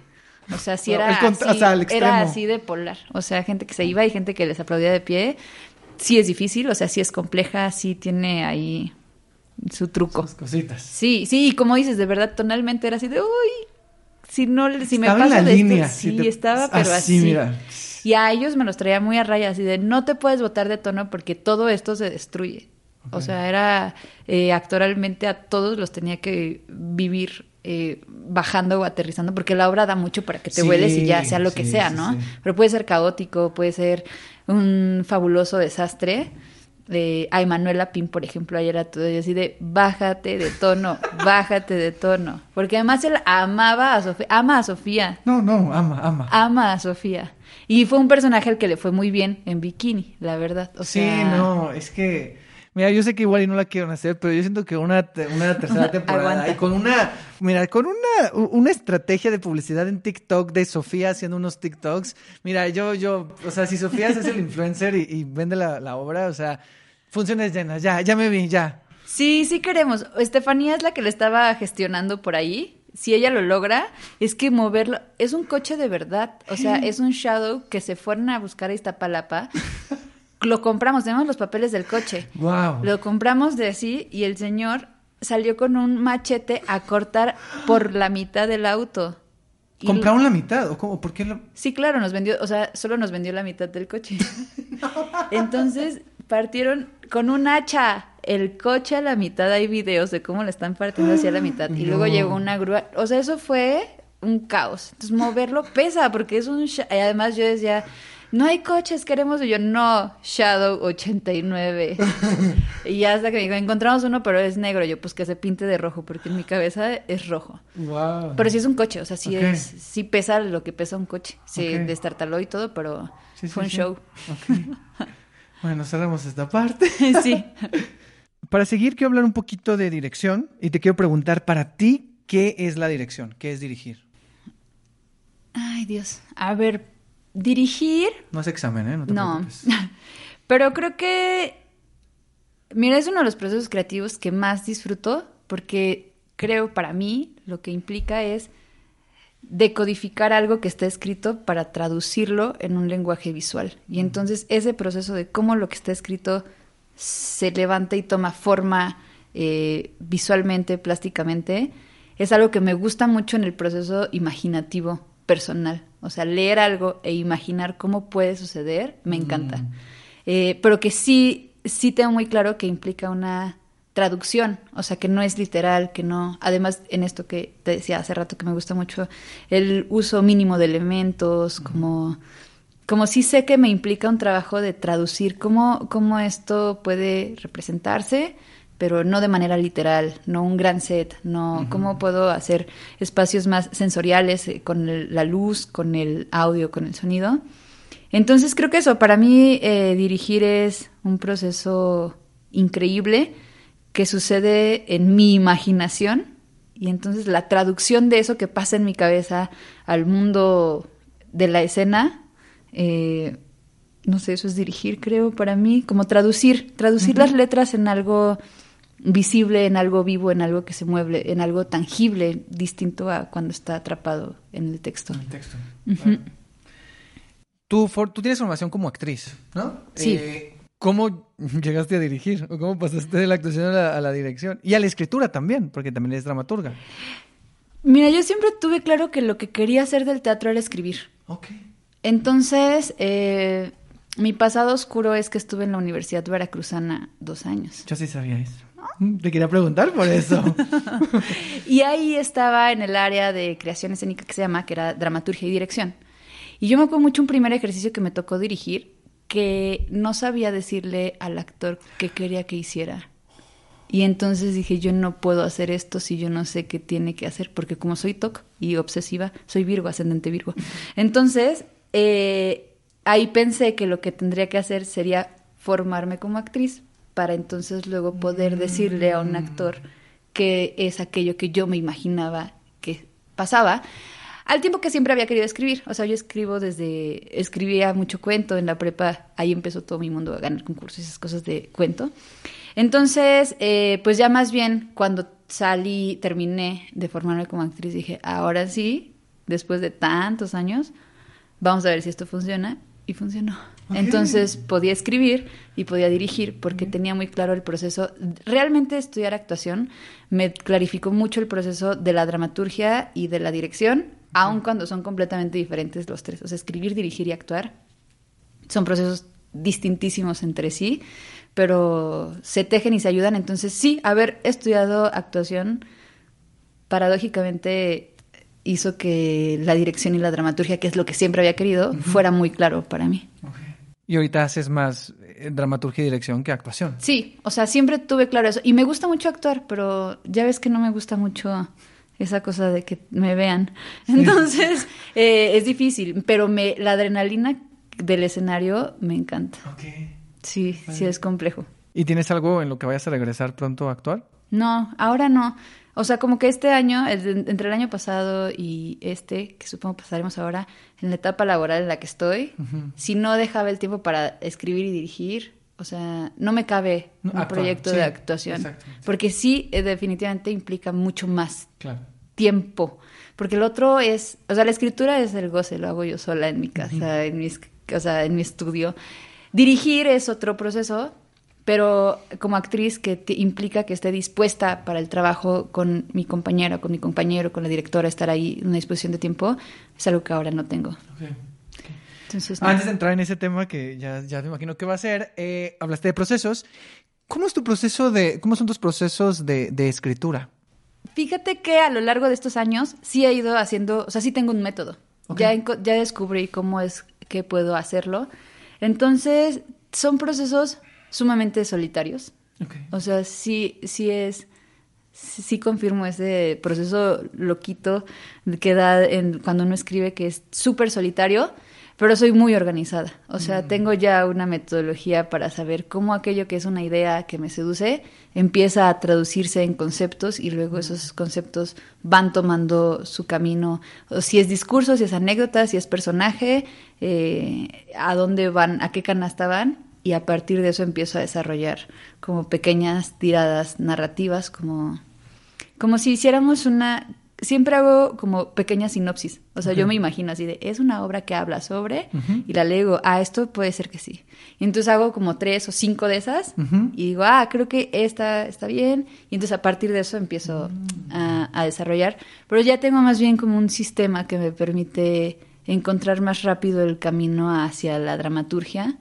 Es, son muy largos en el proceso de estructura y demás, pero puedo sentarme a escribir y escribir como una loca una semana y hacer, acabar una obra. Wow. Pero todo lo anterior Sí, todo, eh, es lo que... Es lo, lo que toma tiempo, pues. Sí, un montón. Sí, sí. ¿Cómo llegas ya a decir, ya tengo todo esto claro? Va a escribir. Sí, así solo como que me bajo la palanca y ahí ya es súper rápido. Claro. Sí, pero porque ya lo tienes todo acá. Sí. Claro, previamente. Sí, sí, sí. ¿Y en dirección, qué tipo de directora te consideras? ¿Cómo eres? O sea, ¿eres de las que haces esquemas, dibujos, tienes el trazo muy claro, lo vas construyendo los ensayos? ¿Cómo eres? Sí, o sea, soy de la que tiene hojas y hojas y hojas y hojas y hojas. Blogs, esos blogs amarillos tengo Ajá. por todos lados eh, y levanto trazos eh, súper geométricos. O sea, soy TOC, entonces todos son. em, Decido una. A veces lo que hago es decidir figuras geométricas, o sea, triángulos, puros triángulos. Y entonces. Eh, trazo a partir de triángulos, de rombos, de cubos, o trazos circulares, o trazos circulares para ciertos personajes que se rompen en líneas a través de otros personajes. O sea, como sobre espacialmente, sí, sí soy más, más de, pues sí, de, de método, de línea, Sí, de, sí, sí. de pararlo así. Muy bien. No, no está muy bien. y ahora entramos a la Casa del Teatro. Eh, tú, bueno, yo tengo muchas ganas en este podcast, casi no he hablado, pero me interesa mucho hablar de ese tema que tiene que ver justo como con la formación, con la educación, con la pedagogía.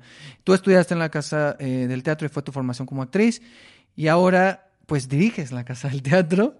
Eh, a mí me tocó ver hace unos años Rezo que fue uno de los exámenes. Sé que este año también estuviste dirigiendo otros eh, y ahora estás a- al frente de.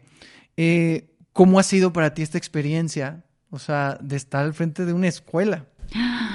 Es un súper reto.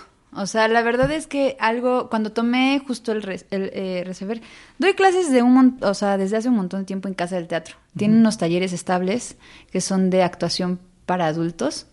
eh, y ese taller lo doy desde hace siete años. Yo he querido tomar uno. Una vez iba a enterrar a uno y ya no entré. Sabía que lo dabas tú. Y ¿Sí? dije, quiero entrar, pero ya por tiempos ya no pude. Bueno, ese taller lo llevo dando desde hace un montón de tiempo. Entonces ahí descubrí que me gusta mucho la pedagogía. O sea, que traducir todo esto, o sea, traducir el mundo del teatro que me apasiona tanto a alguien que no tiene la más remota idea, porque de verdad se hacen grupos de gente que sale de la oficina y va a ser ahí. O sea, ahí descubrí que me gustaba muchísimo. Y luego cuando se dio la oportunidad de que dirigiera el examen de, de egreso de esa generación, dije, oh, eh, la pedagogía formal en el, en, el, en el sentido profesional me gusta. O sea, me gusta tener un plan de estudios y estudiar e investigar y entonces saber qué es lo que tengo que darle a estos niños que van a salir, cuáles son las herramientas que faltan, dónde hay que unir, Mm. cuáles son los autores que tengo que unir para que ellos entiendan que es tal o cual. Entonces dije, ah, esto me gusta. Entonces luego me dieron tercer año. Y ese es un proceso cañón porque en tercer año es su primer puesta en escena. Entonces, de muchas y de muchos alumnos, es la primera vez que se enfrentan a un trazo, a qué es el proscenio, qué es la profundidad, al timing, al ritmo, a qué pasa con el otro personaje. Y, y entonces eso atiende muy bien mi ser directora de escena, porque tenía mucha facilidad para explicarles por qué el trazo es así, cómo el, un trazo gana lógica, eh, quién le da lógica, el actor o el personaje, eh, qué tan, cuál es la chamba de la actriz y del actor y cuál se completa con el personaje, demás. Y de ahí pasé a ser coordinadora académica de la escuela, al mundo administrativo y dije, ¡ay Dios! estoy segura de que esto va a pasar. Y en realidad sí hay algo en mí que quería mucho ver qué sucede en una escuela de actuación, desde dónde se plantea, cuáles son las líneas pedagógicas, cuáles son las líneas metodológicas, qué pasa con los aspirantes, qué pasa con un colegio de maestros, porque al final eh, este reto que tomo sí es porque hay una generación que va a entrar, que está bajo mi dirección, y es un proyecto, se convierte en ¿verdad? entran en enero la nueva generación. Y es la primera que te toca. Es la primera, estoy egresando mi primera, que son estas niñas preciosas de la generación 2020 y los chicos a los que les di tercer año, pero entra esta nueva y sí hay un lugar que digo como proyecto, eh, como si estoy en el teatro activa afuera, ¿cuáles son, qué, qué actriz y qué actor espero cuando yo estoy dirigiendo una obra fuera, ¿no? Entonces, ¿qué tengo que hacer o qué tendría que hacer para formar esas actrices, esos actores que sé mm. que, que, que, necesita el teatro, desde dónde se plantea, desde dónde repensar el teatro?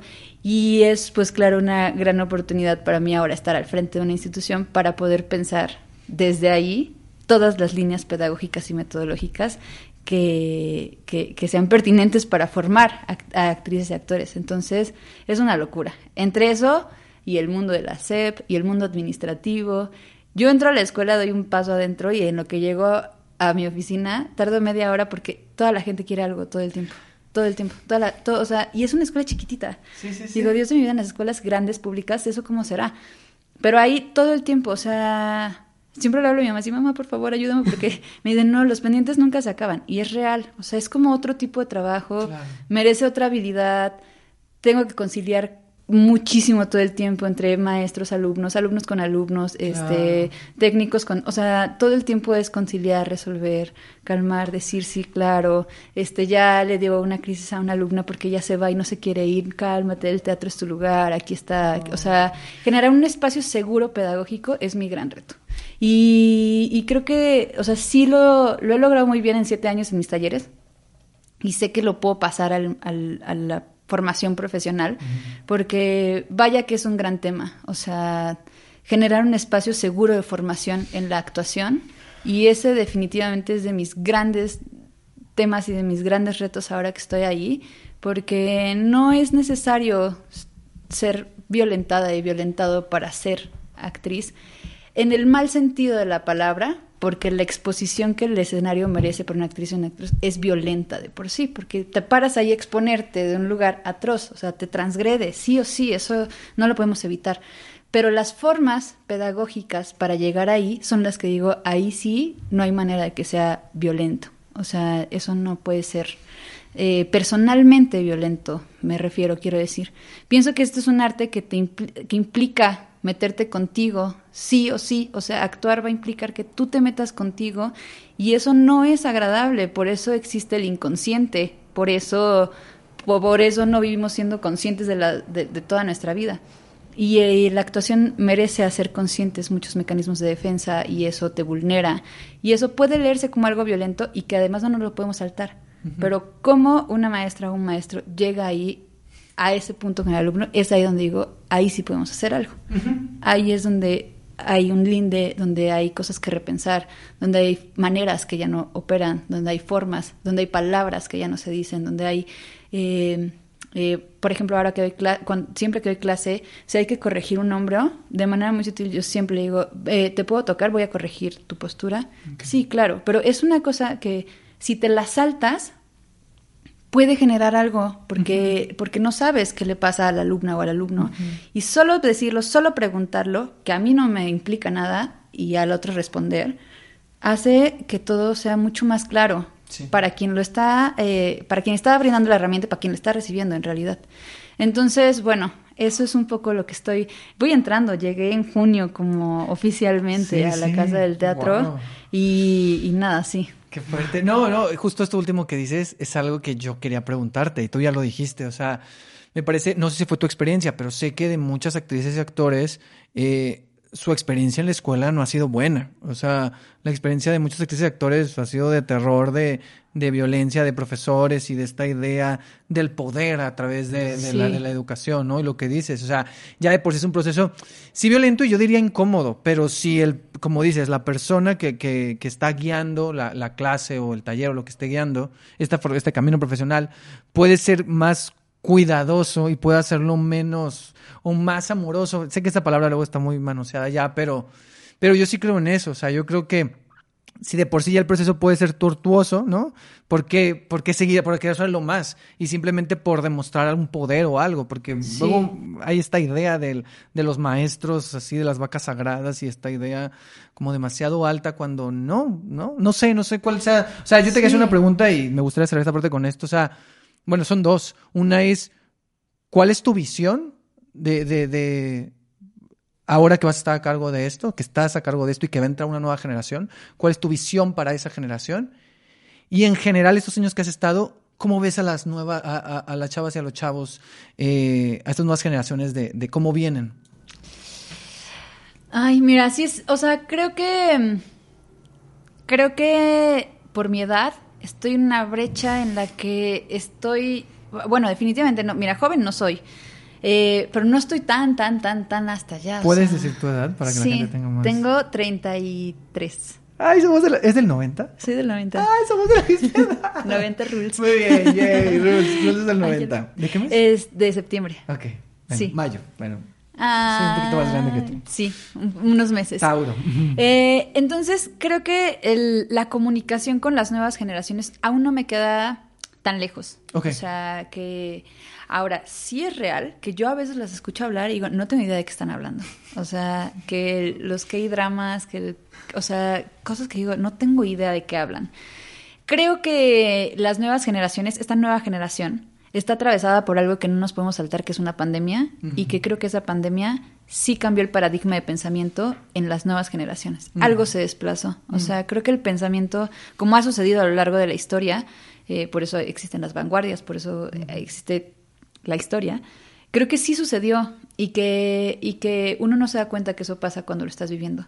Pero que ya que las veo y que los veo, digo, algo pasó, algo en este stop distanció sus mentes Mm. porque los encapsuló, porque las encerró en una etapa en la que tenían que estar afuera jugando Mm. con el mundo, en la etapa en la que te tiene que gustar tu compañero del salón de enfrente, en la etapa en la que sientes que la vida se te cae porque no pasas matemáticas. Entonces, esta generación no vivió ese proceso durante tres años, entonces algo está modificado, de verdad, o sea, de la relación de ellos con ellos mismos, de ellas con ellas mismas, con el mundo, con la otra, con el otro, con la aproximación física, porque pasaron dos años cuando tú quieres tocar al que te gusta o a tu amiga y decirle, ah, me pasó esto y no lo podías tocar. Entonces, eh, es una generación que llega a las escuelas con una carencia de la cual no nos podemos hacer responsables como maestras y como maestros. Sin embargo, es súper importante saber qué sucedió.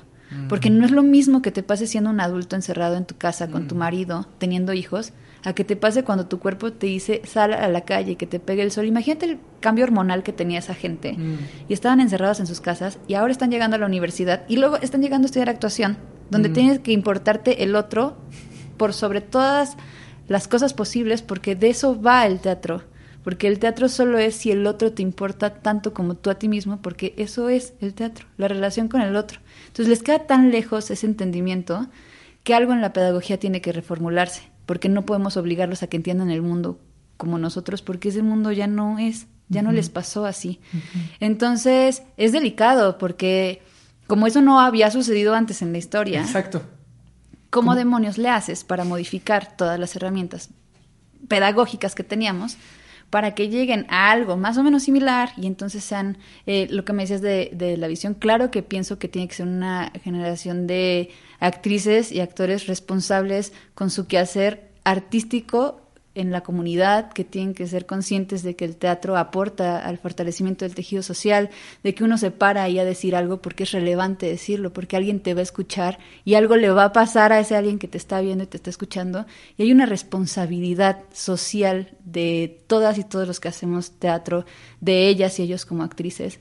Eh, pienso que, que me toca pues sí, luchar porque tengan un espacio seguro, porque todo lo que ha venido sucediendo en las escuelas de actuación no suceda más, que no haya más casos de abuso de poder, porque eso es lo que pasa con los maestros y los maestros, que hay un abuso de poder, que hay frustración porque no entienden, porque no, o sea, que eso cese un poco sin que sean eh, actrices y actores laxos, sin que sean condescendientes consigo mm. mismos, con sus cuerpos, con sus compañeros.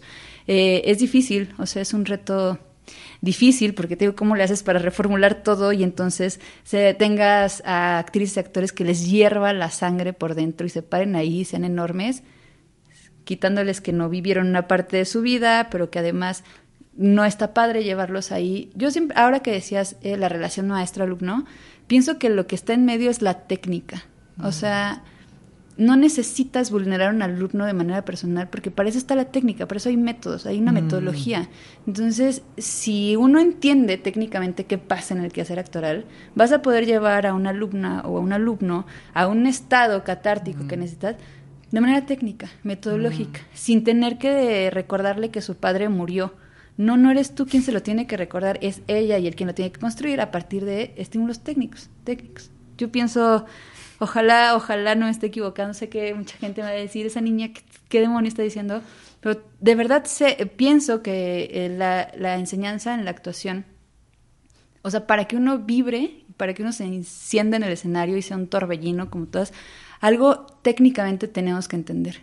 Y estas niñas y estos niños que no tienen un pedazo de vida, a partir de la técnica sé que vamos a poder llevarles ahí en espacios menos violentos, en espacios menos, sí, eh, transgresores en ese sentido de abuso de poder. No, no en el quehacer, sino en el abuso del poder. Okay. Wow, no, no, es muy fuerte todo lo que... Mucho, te agradezco mucho. Eh, pasa que ya estoy terminando, pero no. Falta algo, pero más te agradezco mucho hablar de esto, porque me interesaba mucho hablar de, de, tu visión. Yo hace poco me enteré que ibas a estar frente a esto y dije, cuando la entrevista le tengo que preguntar, eh, por su visión de la pedagogía y de la educación y cómo lo ve. Y me encanta también que, claro, lo tenemos, o sea, todos ubicamos la pandemia, pero no somos tan conscientes de las consecuencias que trajo en ciertas generaciones y cada generación lo vivió diferente. Sí. Entonces, justo como dices, cómo afecta para este proceso, ¿no? De, de, de ahora encontrarse y, y sobre todo porque tiene mucho que ver lo que decías, con el otro y con el cuerpo y en relación al otro. Sí, sí, y además es evidente, o sea, no crees que te estoy hablando de algo que me imagino así, tú las ves y los ves y es súper evidente cómo pueden ponerte atención y de repente en un segundo, o sea, siempre les digo, bajen de la nube porque es súper evidente cómo se van o cómo te están poniendo atención. Ven el celular y así, mm. pero desaparecen, o sea, todo su mundo se va a ir y la gente los critica tanto, digo, pues si era lo único que tenían para enterarse del mundo, en ese momento, pues cómo, cómo, cómo se los quitas ahora de manera... No, pues tienes que explicarles por qué no, porque se te van a vencer las cervicales y luego cómo vas a estar presente en el escenario. O sea, hay mil maneras, pues yo siempre le estoy diciendo todo así de, es que tus ojos, es que tu vista, es que tu barbilla, es que tu mirada, es que mira tu nariz, tu coronilla, tu higiene en la columna vertebral. Te la estás echando viendo el celular. Bueno, pues falta una última parte, pero te agradezco esa parte de, de la pedagogía de la Casa del Teatro. Por cierto, no sé si quede, creo que queda un examen o queda algo que se va a presentar si quieres hablar. De, está ahora Taur, el examen de egreso de la generación 2020. Están de viernes a domingo hasta el 19 de noviembre, me parece, por ahí. Sí, el domingo 19 cierran su temporada. Eh, están dirigidos por Kilan Lachino y Mauricio Carrillo, que son Ráfaga Teatro, escrita por Lucio Peregrino y está padrísima. Es una obra eh, no, más bien vayan. Está muy padre. En la Casa del Teatro. Y si alguien quiere ir, eh, ¿cómo le hace para ir? Le escriben al Instagram de la Casa del Teatro o, y ahí los van a vincular a la GEM 2020 porque es una entrada gratuita. Solo que eh, por la disposición del espacio solo caben 40 espectadores por función. Entonces, sí hay que reservar sus lugares con tiempo para que puedan ahí ir a apostarle al palenque del Taur. Muy bien. Está padre, Muy sí. bien. Va. Ahí está la opción porque va a venir el trabajo de, de las egresadas y egresados de la generación 2020. Sí, Muy bien. Y vamos con esta última dinámica, que son respuestas rápidas o respuestas cortas acerca del teatro. ¿Va? Primera obra de teatro que recuerdas haber visto. Pinocho. ¿Obra de teatro que más veces has visto o que es tu favorita? Más pequeños que el Guggenheim. La vi muchas veces. Muchas veces. Sí. muy bien. Algo que aprendiste tú en la escuela que sientes que actualmente lo tienes muy presente. A entender que el otro es igual de importante que yo en este mundo y que si yo cuido al otro, yo voy a estar bien porque eso quiere decir que el otro me está cuidando a mí. Un sueño cumplido en el teatro. Haber ganado el Emilio Carballido. Con cero. Con cero. Un sueño por cumplir en el teatro. Irme yo de gira internacional con mis obras. Sí. Porque están sucediendo en otros lugares, pero no estoy haciéndolas yo, entonces sí tengo muchas ganas de agarrar una obra e irme yo a dar funciones por el mundo.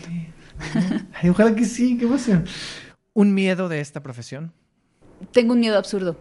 Tengo un miedo, tengo mucho miedo de que un día llegue eh, el momento en el que no pueda, tenga que decidir en, en qué lugar estar, porque o doy función o tengo que correr a salvar algo grave de verdad. O sea, ¿sabes? De esas cosas que te ponen de no puedes, o sea, o das función o se cancela o algo así porque algo grave. Nunca me ha pasado estar en esa situación en la que algo muy grave esté pasando y yo tenga que... Y eso siempre, como vivo lejos de mi casa y de mi familia, siempre tengo esa cosa de si un día pasa algo y yo estoy de en medio y tengo que decidir, porque más el- es el gran mito cuando estudias, ¿no? Así de, a menos de que estés muriendo, se cancela la función. Entonces como que yo sí lo cargo y digo, ay no, si un día pasa eso de verdad, me da mucho miedo que eso pase, que me pase el momento en el que tenga que decidir entre ir a hacer mi trabajo o salir corriendo, porque seguramente me va a doler mucho la panza. es un miedo verdadero. No, no, no, se- se- y, se ve, y se ve que lo tienes muy presente, ¿eh? O sea, que es algo que, que está sucediendo en este momento. Porque luego cuando Sí. contestan a esta pregunta, que siempre la hago, hablan como de miedos de cuando sea grande, como más adelante, ¿no? Como de la Sí. vejez y el olvido y ya sabes. Sí. Pero tú estás hablando de algo que puede pasar. Sí, sí, sí. O sea, como que siempre lo tengo presente por mi condición de no vivir en casa. Claro. Te entiendo también. ¿Qué crees que necesita cambiar en el teatro mexicano? La, definitivamente las formas pedagógicas y metodológicas en las escuelas de actuación. Y me alegra también que, que lo tengas consciente y que tú que estás a cargo de una harás tu, tu intento. Sí, Tu eh, voy a dar más vez porque neta sí creo que es algo que urge que cambie. Ya para ir cerrando, eh, este concepto de isla, ubicas estas botellas eh, donde metes como un mensaje y los avientas al Sí. mar. Bueno, imagina que tenemos una botella, vamos a meter un mensaje y ese mensaje es para, al- para el teatro dentro de 50 años, para la gente que hace teatro dentro de 50 años. ¿Qué mensaje le, dirigi- le dirías a las personas que estén haciendo teatro dentro de 50 años? Yo creo que les pondría tranquilos, parece que nos vamos a extinguir, pero eso no va a pasar. ¡Wow! Me encanta. Y ahora sí, la última pregunta para terminar es que tú me hagas una pregunta a mí, que tú me preguntes lo que quieras acerca de teatro. A ver, cuando, cuando vas a ver una obra de teatro, ¿se te antoja ser tú el que está actuando esa obra? Ingrid, vete de gracias. Eh, a veces. A veces. ¡Ay, qué fuerte! ¡Qué padre! A veces. ¡Guau! No, no, no.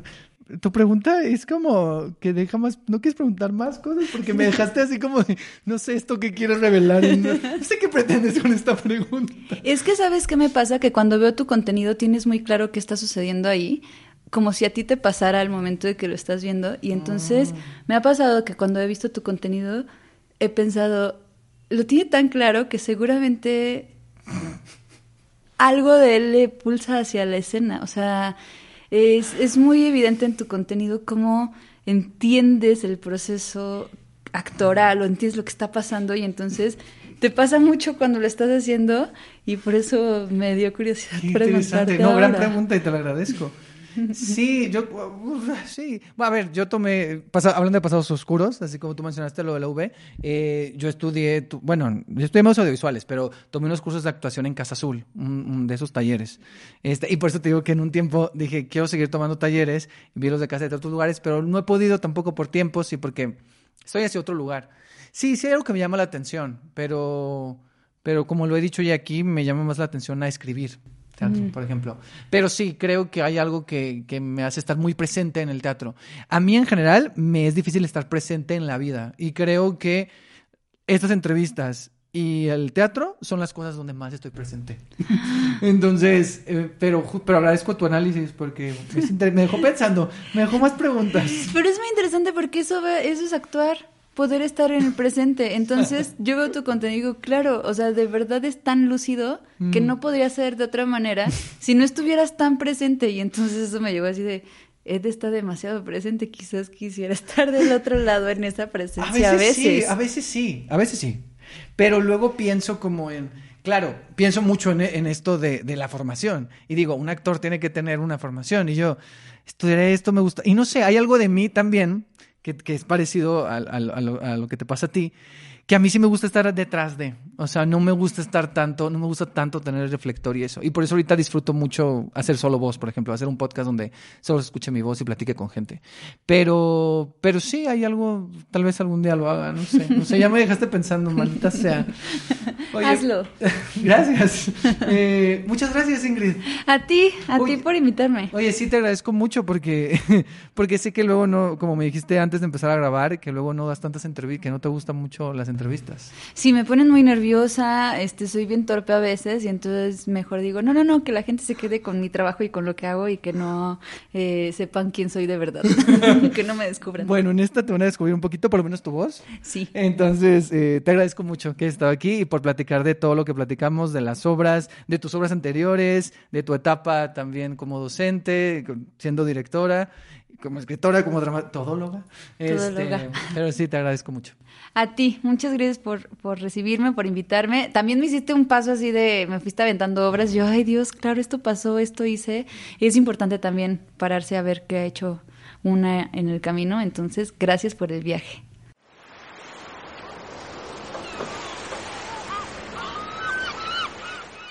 Muchas gracias Ingrid por pasarte por la isla, por compartir tus procesos, tus ideas y los temas que te mueven. Fue un gusto tenerte por acá. Recuerden que ¿Por qué el amor es invisible? se presenta los domingos a la una en el Teatro El Milagro. Es una obra para toda la familia. Si tienen niñas, niños, niñas, llévenles. Se la van a pasar muy bien. Esos monstruos, esos seres lunáticos son increíbles, así que vayan a pasar un buen rato. Y al final también sería interesante reflexionar la manera en que cada persona mostramos nuestro amor, ¿no? Expresamos el amor, cómo a ese amor le damos forma. Y esta obra forma parte del ciclo de celebración del 20 aniversario de la Fundación para las Letras Mexicanas. Este ciclo de lecturas dramatizadas y puestas en escena que incluye esta, que es ¿Por qué el amor es invisible? Y quiero mencionar el elenco de esta obra, que son Emanuela Pin, Pablo Iván Viveros, Abigail Pulido y Carlos Ordóñez. Y como dije al principio, eh, antes de terminar este episodio, voy a hablar de dos obras, de El Cojo de Inishman y de La Cascarita, que las dos terminan este fin de semana. El Cojo termina el sábado y La Cascarita termina el domingo.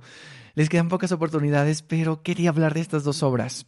Vamos a empezar con El Cojo de Inishman. No sé si lo estoy pronunciando bien, probablemente no. Esta es una obra de Martin McDonagh dirigida por Fernando Bonilla, con las actuaciones de David Juan Holguín Almela, Sofía Álvarez, Gabriela Murray, Sergio Zurita, Meraki Pradis, Demetrio Bonilla, Tina French, Juan Carlos Beller y Aldo Escalante.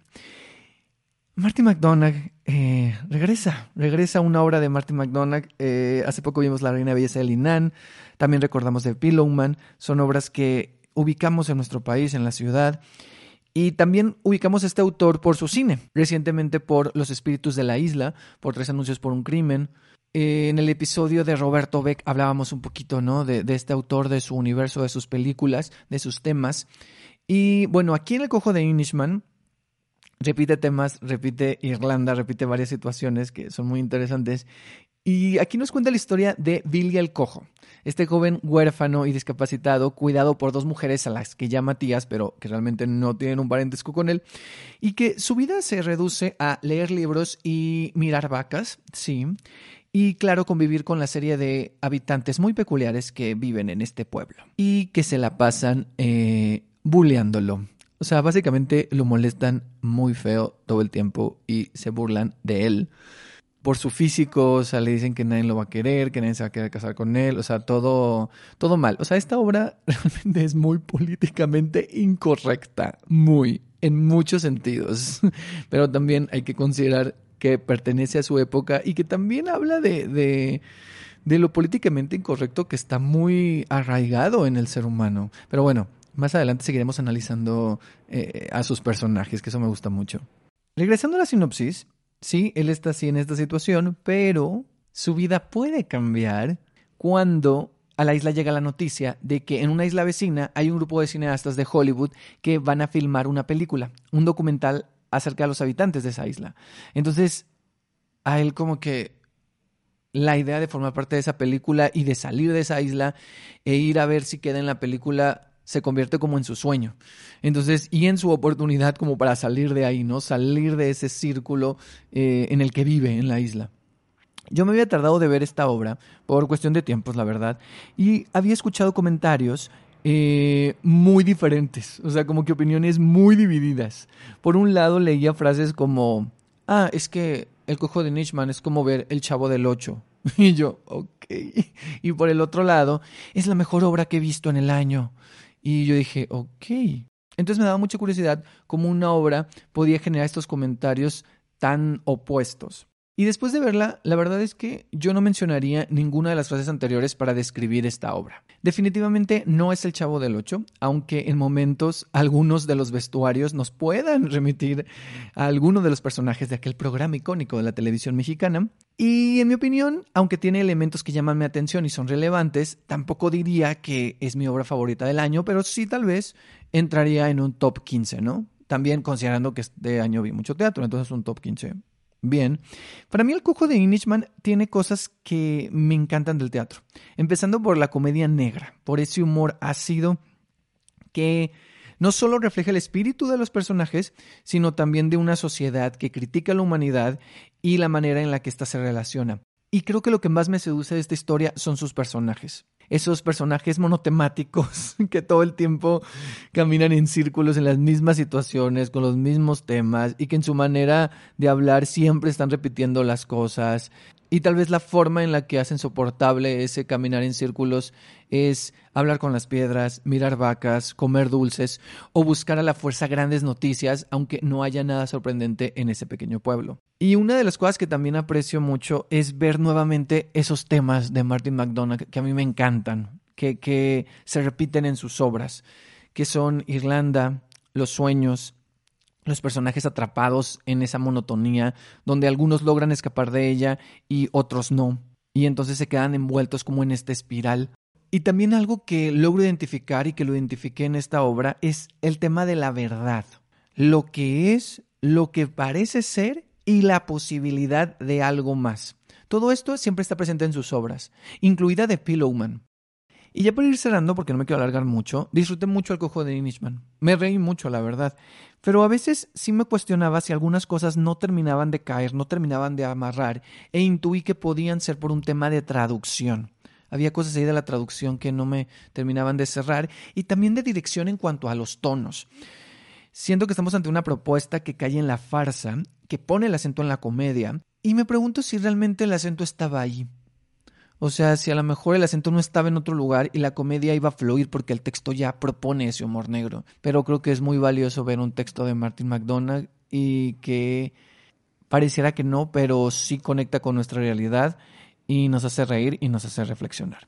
Entonces ahí está la opción del cojo de Inishman, que está a punto de terminar temporada, este sábado 4 de noviembre, le quedan tres funciones, hoy jueves, mañana viernes y el sábado. Están en el Teatro Rafael Solana. Una recomendación, la obra es un poco larga, según yo dura casi tres horas o tres horas con intermedio. Creo, ¿eh? igual y un poco menos. Pero bueno, nomás ahí para que lo tomen en cuenta. Y ahora vamos con La Cascarita, escrita por Janil Uktun y dirigida por Sayuri Navarro.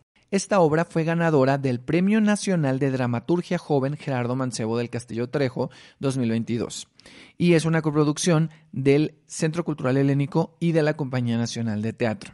¿Y de qué va? Les voy a leer la sinopsis que viene en la página del Centro Cultural Helénico porque me parece como que describe bien de lo que se trata. Años después de la muerte de Cascarita, un entrenador de fútbol fracasado, un periodista realiza una investigación sobre la desaparición del pueblo de Santiago Mataindios presuntamente provocada por la llegada del Mefis, un importante capo de la droga. Para ello recurre a las fuentes primarias que dan cuenta de la muerte del entrenador, es decir, las niñas y los niños que formaban parte del equipo de fútbol liderado por Cascarita. Y en esta obra conocerá sus versiones de la historia. Ahora, ¿esta es una obra de fútbol? Sí. ¿Es una obra acerca de la niñez? Sí. ¿Es una obra que habla del narco y sus consecuencias en la población? Eh, sí. ¿Es una obra necesaria? Sí. Ver la cascarita me recordó muchas cosas. Desde referencias como Atlético San Pancho, pasando por la Sociedad de los Poetas Muertos, pero sobre todo me recordó a esas películas que se vuelven clásicos.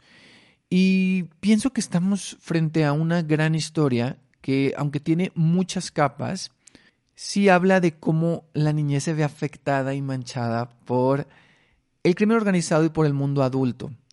Pero aunque el trasfondo social y político de nuestro país está presente, creo que la historia también nos habla de ese puente que se construye entre la niñez y la edad adulta, y que aquí la dirección lo concibe de forma literal.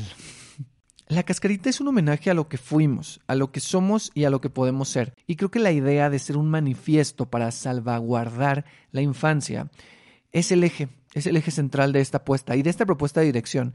Y es una de las cosas con las que me quedo. Hay algo mágico, inocente y a veces cursi, pero también contestatario, político y potente en la propuesta de dirección de Sayuri Navarro. Y está eso humano, sensible y entrañable que había en zurdo. ¿no? Esa obra que también dirige Sayuri, que estuvo en el Festival de Monólogos Teatro Una Sola Voz este año, que a mí me tocó ver ahí en el Teatro Orientación, y siento que esa sensibilidad que había en zurdo y esa manera en la que conecta con el público ocurre aquí en la cascarita también. Y sí puede sonar como que por la sinopsis dices, ay, el tema, como que a veces como que hay una separación, ¿no? Y dices, claro, quiero ir al teatro a entretenerme. Pero también lo logras. O sea, creo que la obra es una obra entretenida, es una obra, sí que tiene momentos donde te ríes. Y es una obra que, que es entrañable. Ver la cascarita sí es reír, pero también es quedarte lado, es pensar en la realidad de nuestro país, pero también imaginar otras posibilidades, pensar en la propia infancia y pensar en las infancias que nos rodean. No quiero detallar más de la historia porque no quiero spoilear, pero sí quiero mencionar que algo que me llamó la atención fue esta estructura marcada a dos tiempos. Por un lado, la infancia de estos personajes y por el otro lado, su edad adulta, que es la parte de estas entrevistas y siento que el dispositivo escénico, el diseño de video y el diseño sonoro nos envuelven totalmente tanto en esta atmósfera documental, pero también en ese pasado, en esas tardes de juego, en esa niñez, ¿no? Y ya para ir cerrando, eh, esta es la obra que comenté al principio, a la que llegué a penitas, pero que disfruté mucho. Y sí tengo que decir que es una de mis obras favoritas del año. Sí, o sea, cuando salí de ahí dije, wow. O sea, y es que justo es porque combina todas esas cosas que me gustan del teatro. Entonces, yo se las recomiendo. Vayan a verla. Creo que no va a dejar a nadie indiferente. Puede que no te encante, como a mí, pero de que algo te mueve, algo te mueve, por más pequeño que sea. Y si la vieron, coméntenme qué les pareció, porque sí me interesa mucho saber sus opiniones. Sobre todo últimamente cuando veo obras que me gustan mucho, digo, a lo mejor es solo mi percepción, entonces como que me interesa también verlo con otras personas y ya me ha pasado, ¿eh? Hace poco vi una obra, no diré cuál, pero vi una obra que a mí me encantó y que alguien así la odió, la odió a nivel me salgo a, mi, a media función. Entonces es como muy fuerte. Y entonces platicar eso de por qué a mí me resonó de una manera y por qué a ti te resonó de otra manera totalmente diferente, me parece increíble y estoy apreciando eso mucho últimamente. Antes de terminar esta parte también de la cascarita, quiero mencionar al elenco, que es el elenco estable de la Compañía Nacional de Teatro, Sabdi Blanco, Salvador Carmona, Tania Gómez Andrade, Olivia Lagunas, Nara Pech, Roldán Ramírez, Antonio Rojas y Mario Vera. Y también en el elenco están las niñas y los niños del Semillero Creativo de Teatro y Danza de Ecatepec. Esmeralda Rubik Barrera Carvajal, Iker Osvaldo Cruz Bautista, Rosdeli Carolina Cruz Bautista, Norberto Cruz Hernández, Rocío Cruz Hernández, Olin o Ollín, Neguen, Martínez Ugalde y Esteban Reina Díaz. Disculpen, eh, niñas y niños, si no dije bien sus nombres. Les quedan tres funciones. Les queda este viernes, sábado y domingo. Termina temporada este domingo 5 de noviembre. Se presenta en el Foro La Gruta, el Centro Cultural Helénico, y ojalá que regrese, ojalá que tenga otra temporada. Pero como no sabemos cuándo ocurrirá eso, pues vayan, vayan, les quedan estas tres oportunidades para verla. Sí se las recomiendo mucho. La verdad es que ya, igual y no están de acuerdo conmigo, pero yo se les recomiendo. Vayan a verla. Ya. No es orden, no es orden. No corran, no maten a nadie. Eh, vayan tranqui, si pueden. Y si no, ni modo, no pasa nada. Pero si tienen la oportunidad, pues vayan a verla. Recuerden que pueden seguirme en arroba rcnateatro en Instagram y en Twitter o X o X y en arroba rcna-teatro en TikTok. Es momento de despedirnos y dejar esta isla. Gracias, muchas gracias por haber estado aquí. Nos escuchamos en un próximo episodio. Y si no, de seguro, nos vemos en el teatro. Adiós. Es momento de dejar la isla, pero cada vez que vayas al teatro volverás a ella. Y si no, nos vemos aquí en un próximo episodio. Había una isla, pequeña isla, es un refugio, un escondite, una isla que nos aísla o nos conecta, ya lo sabré.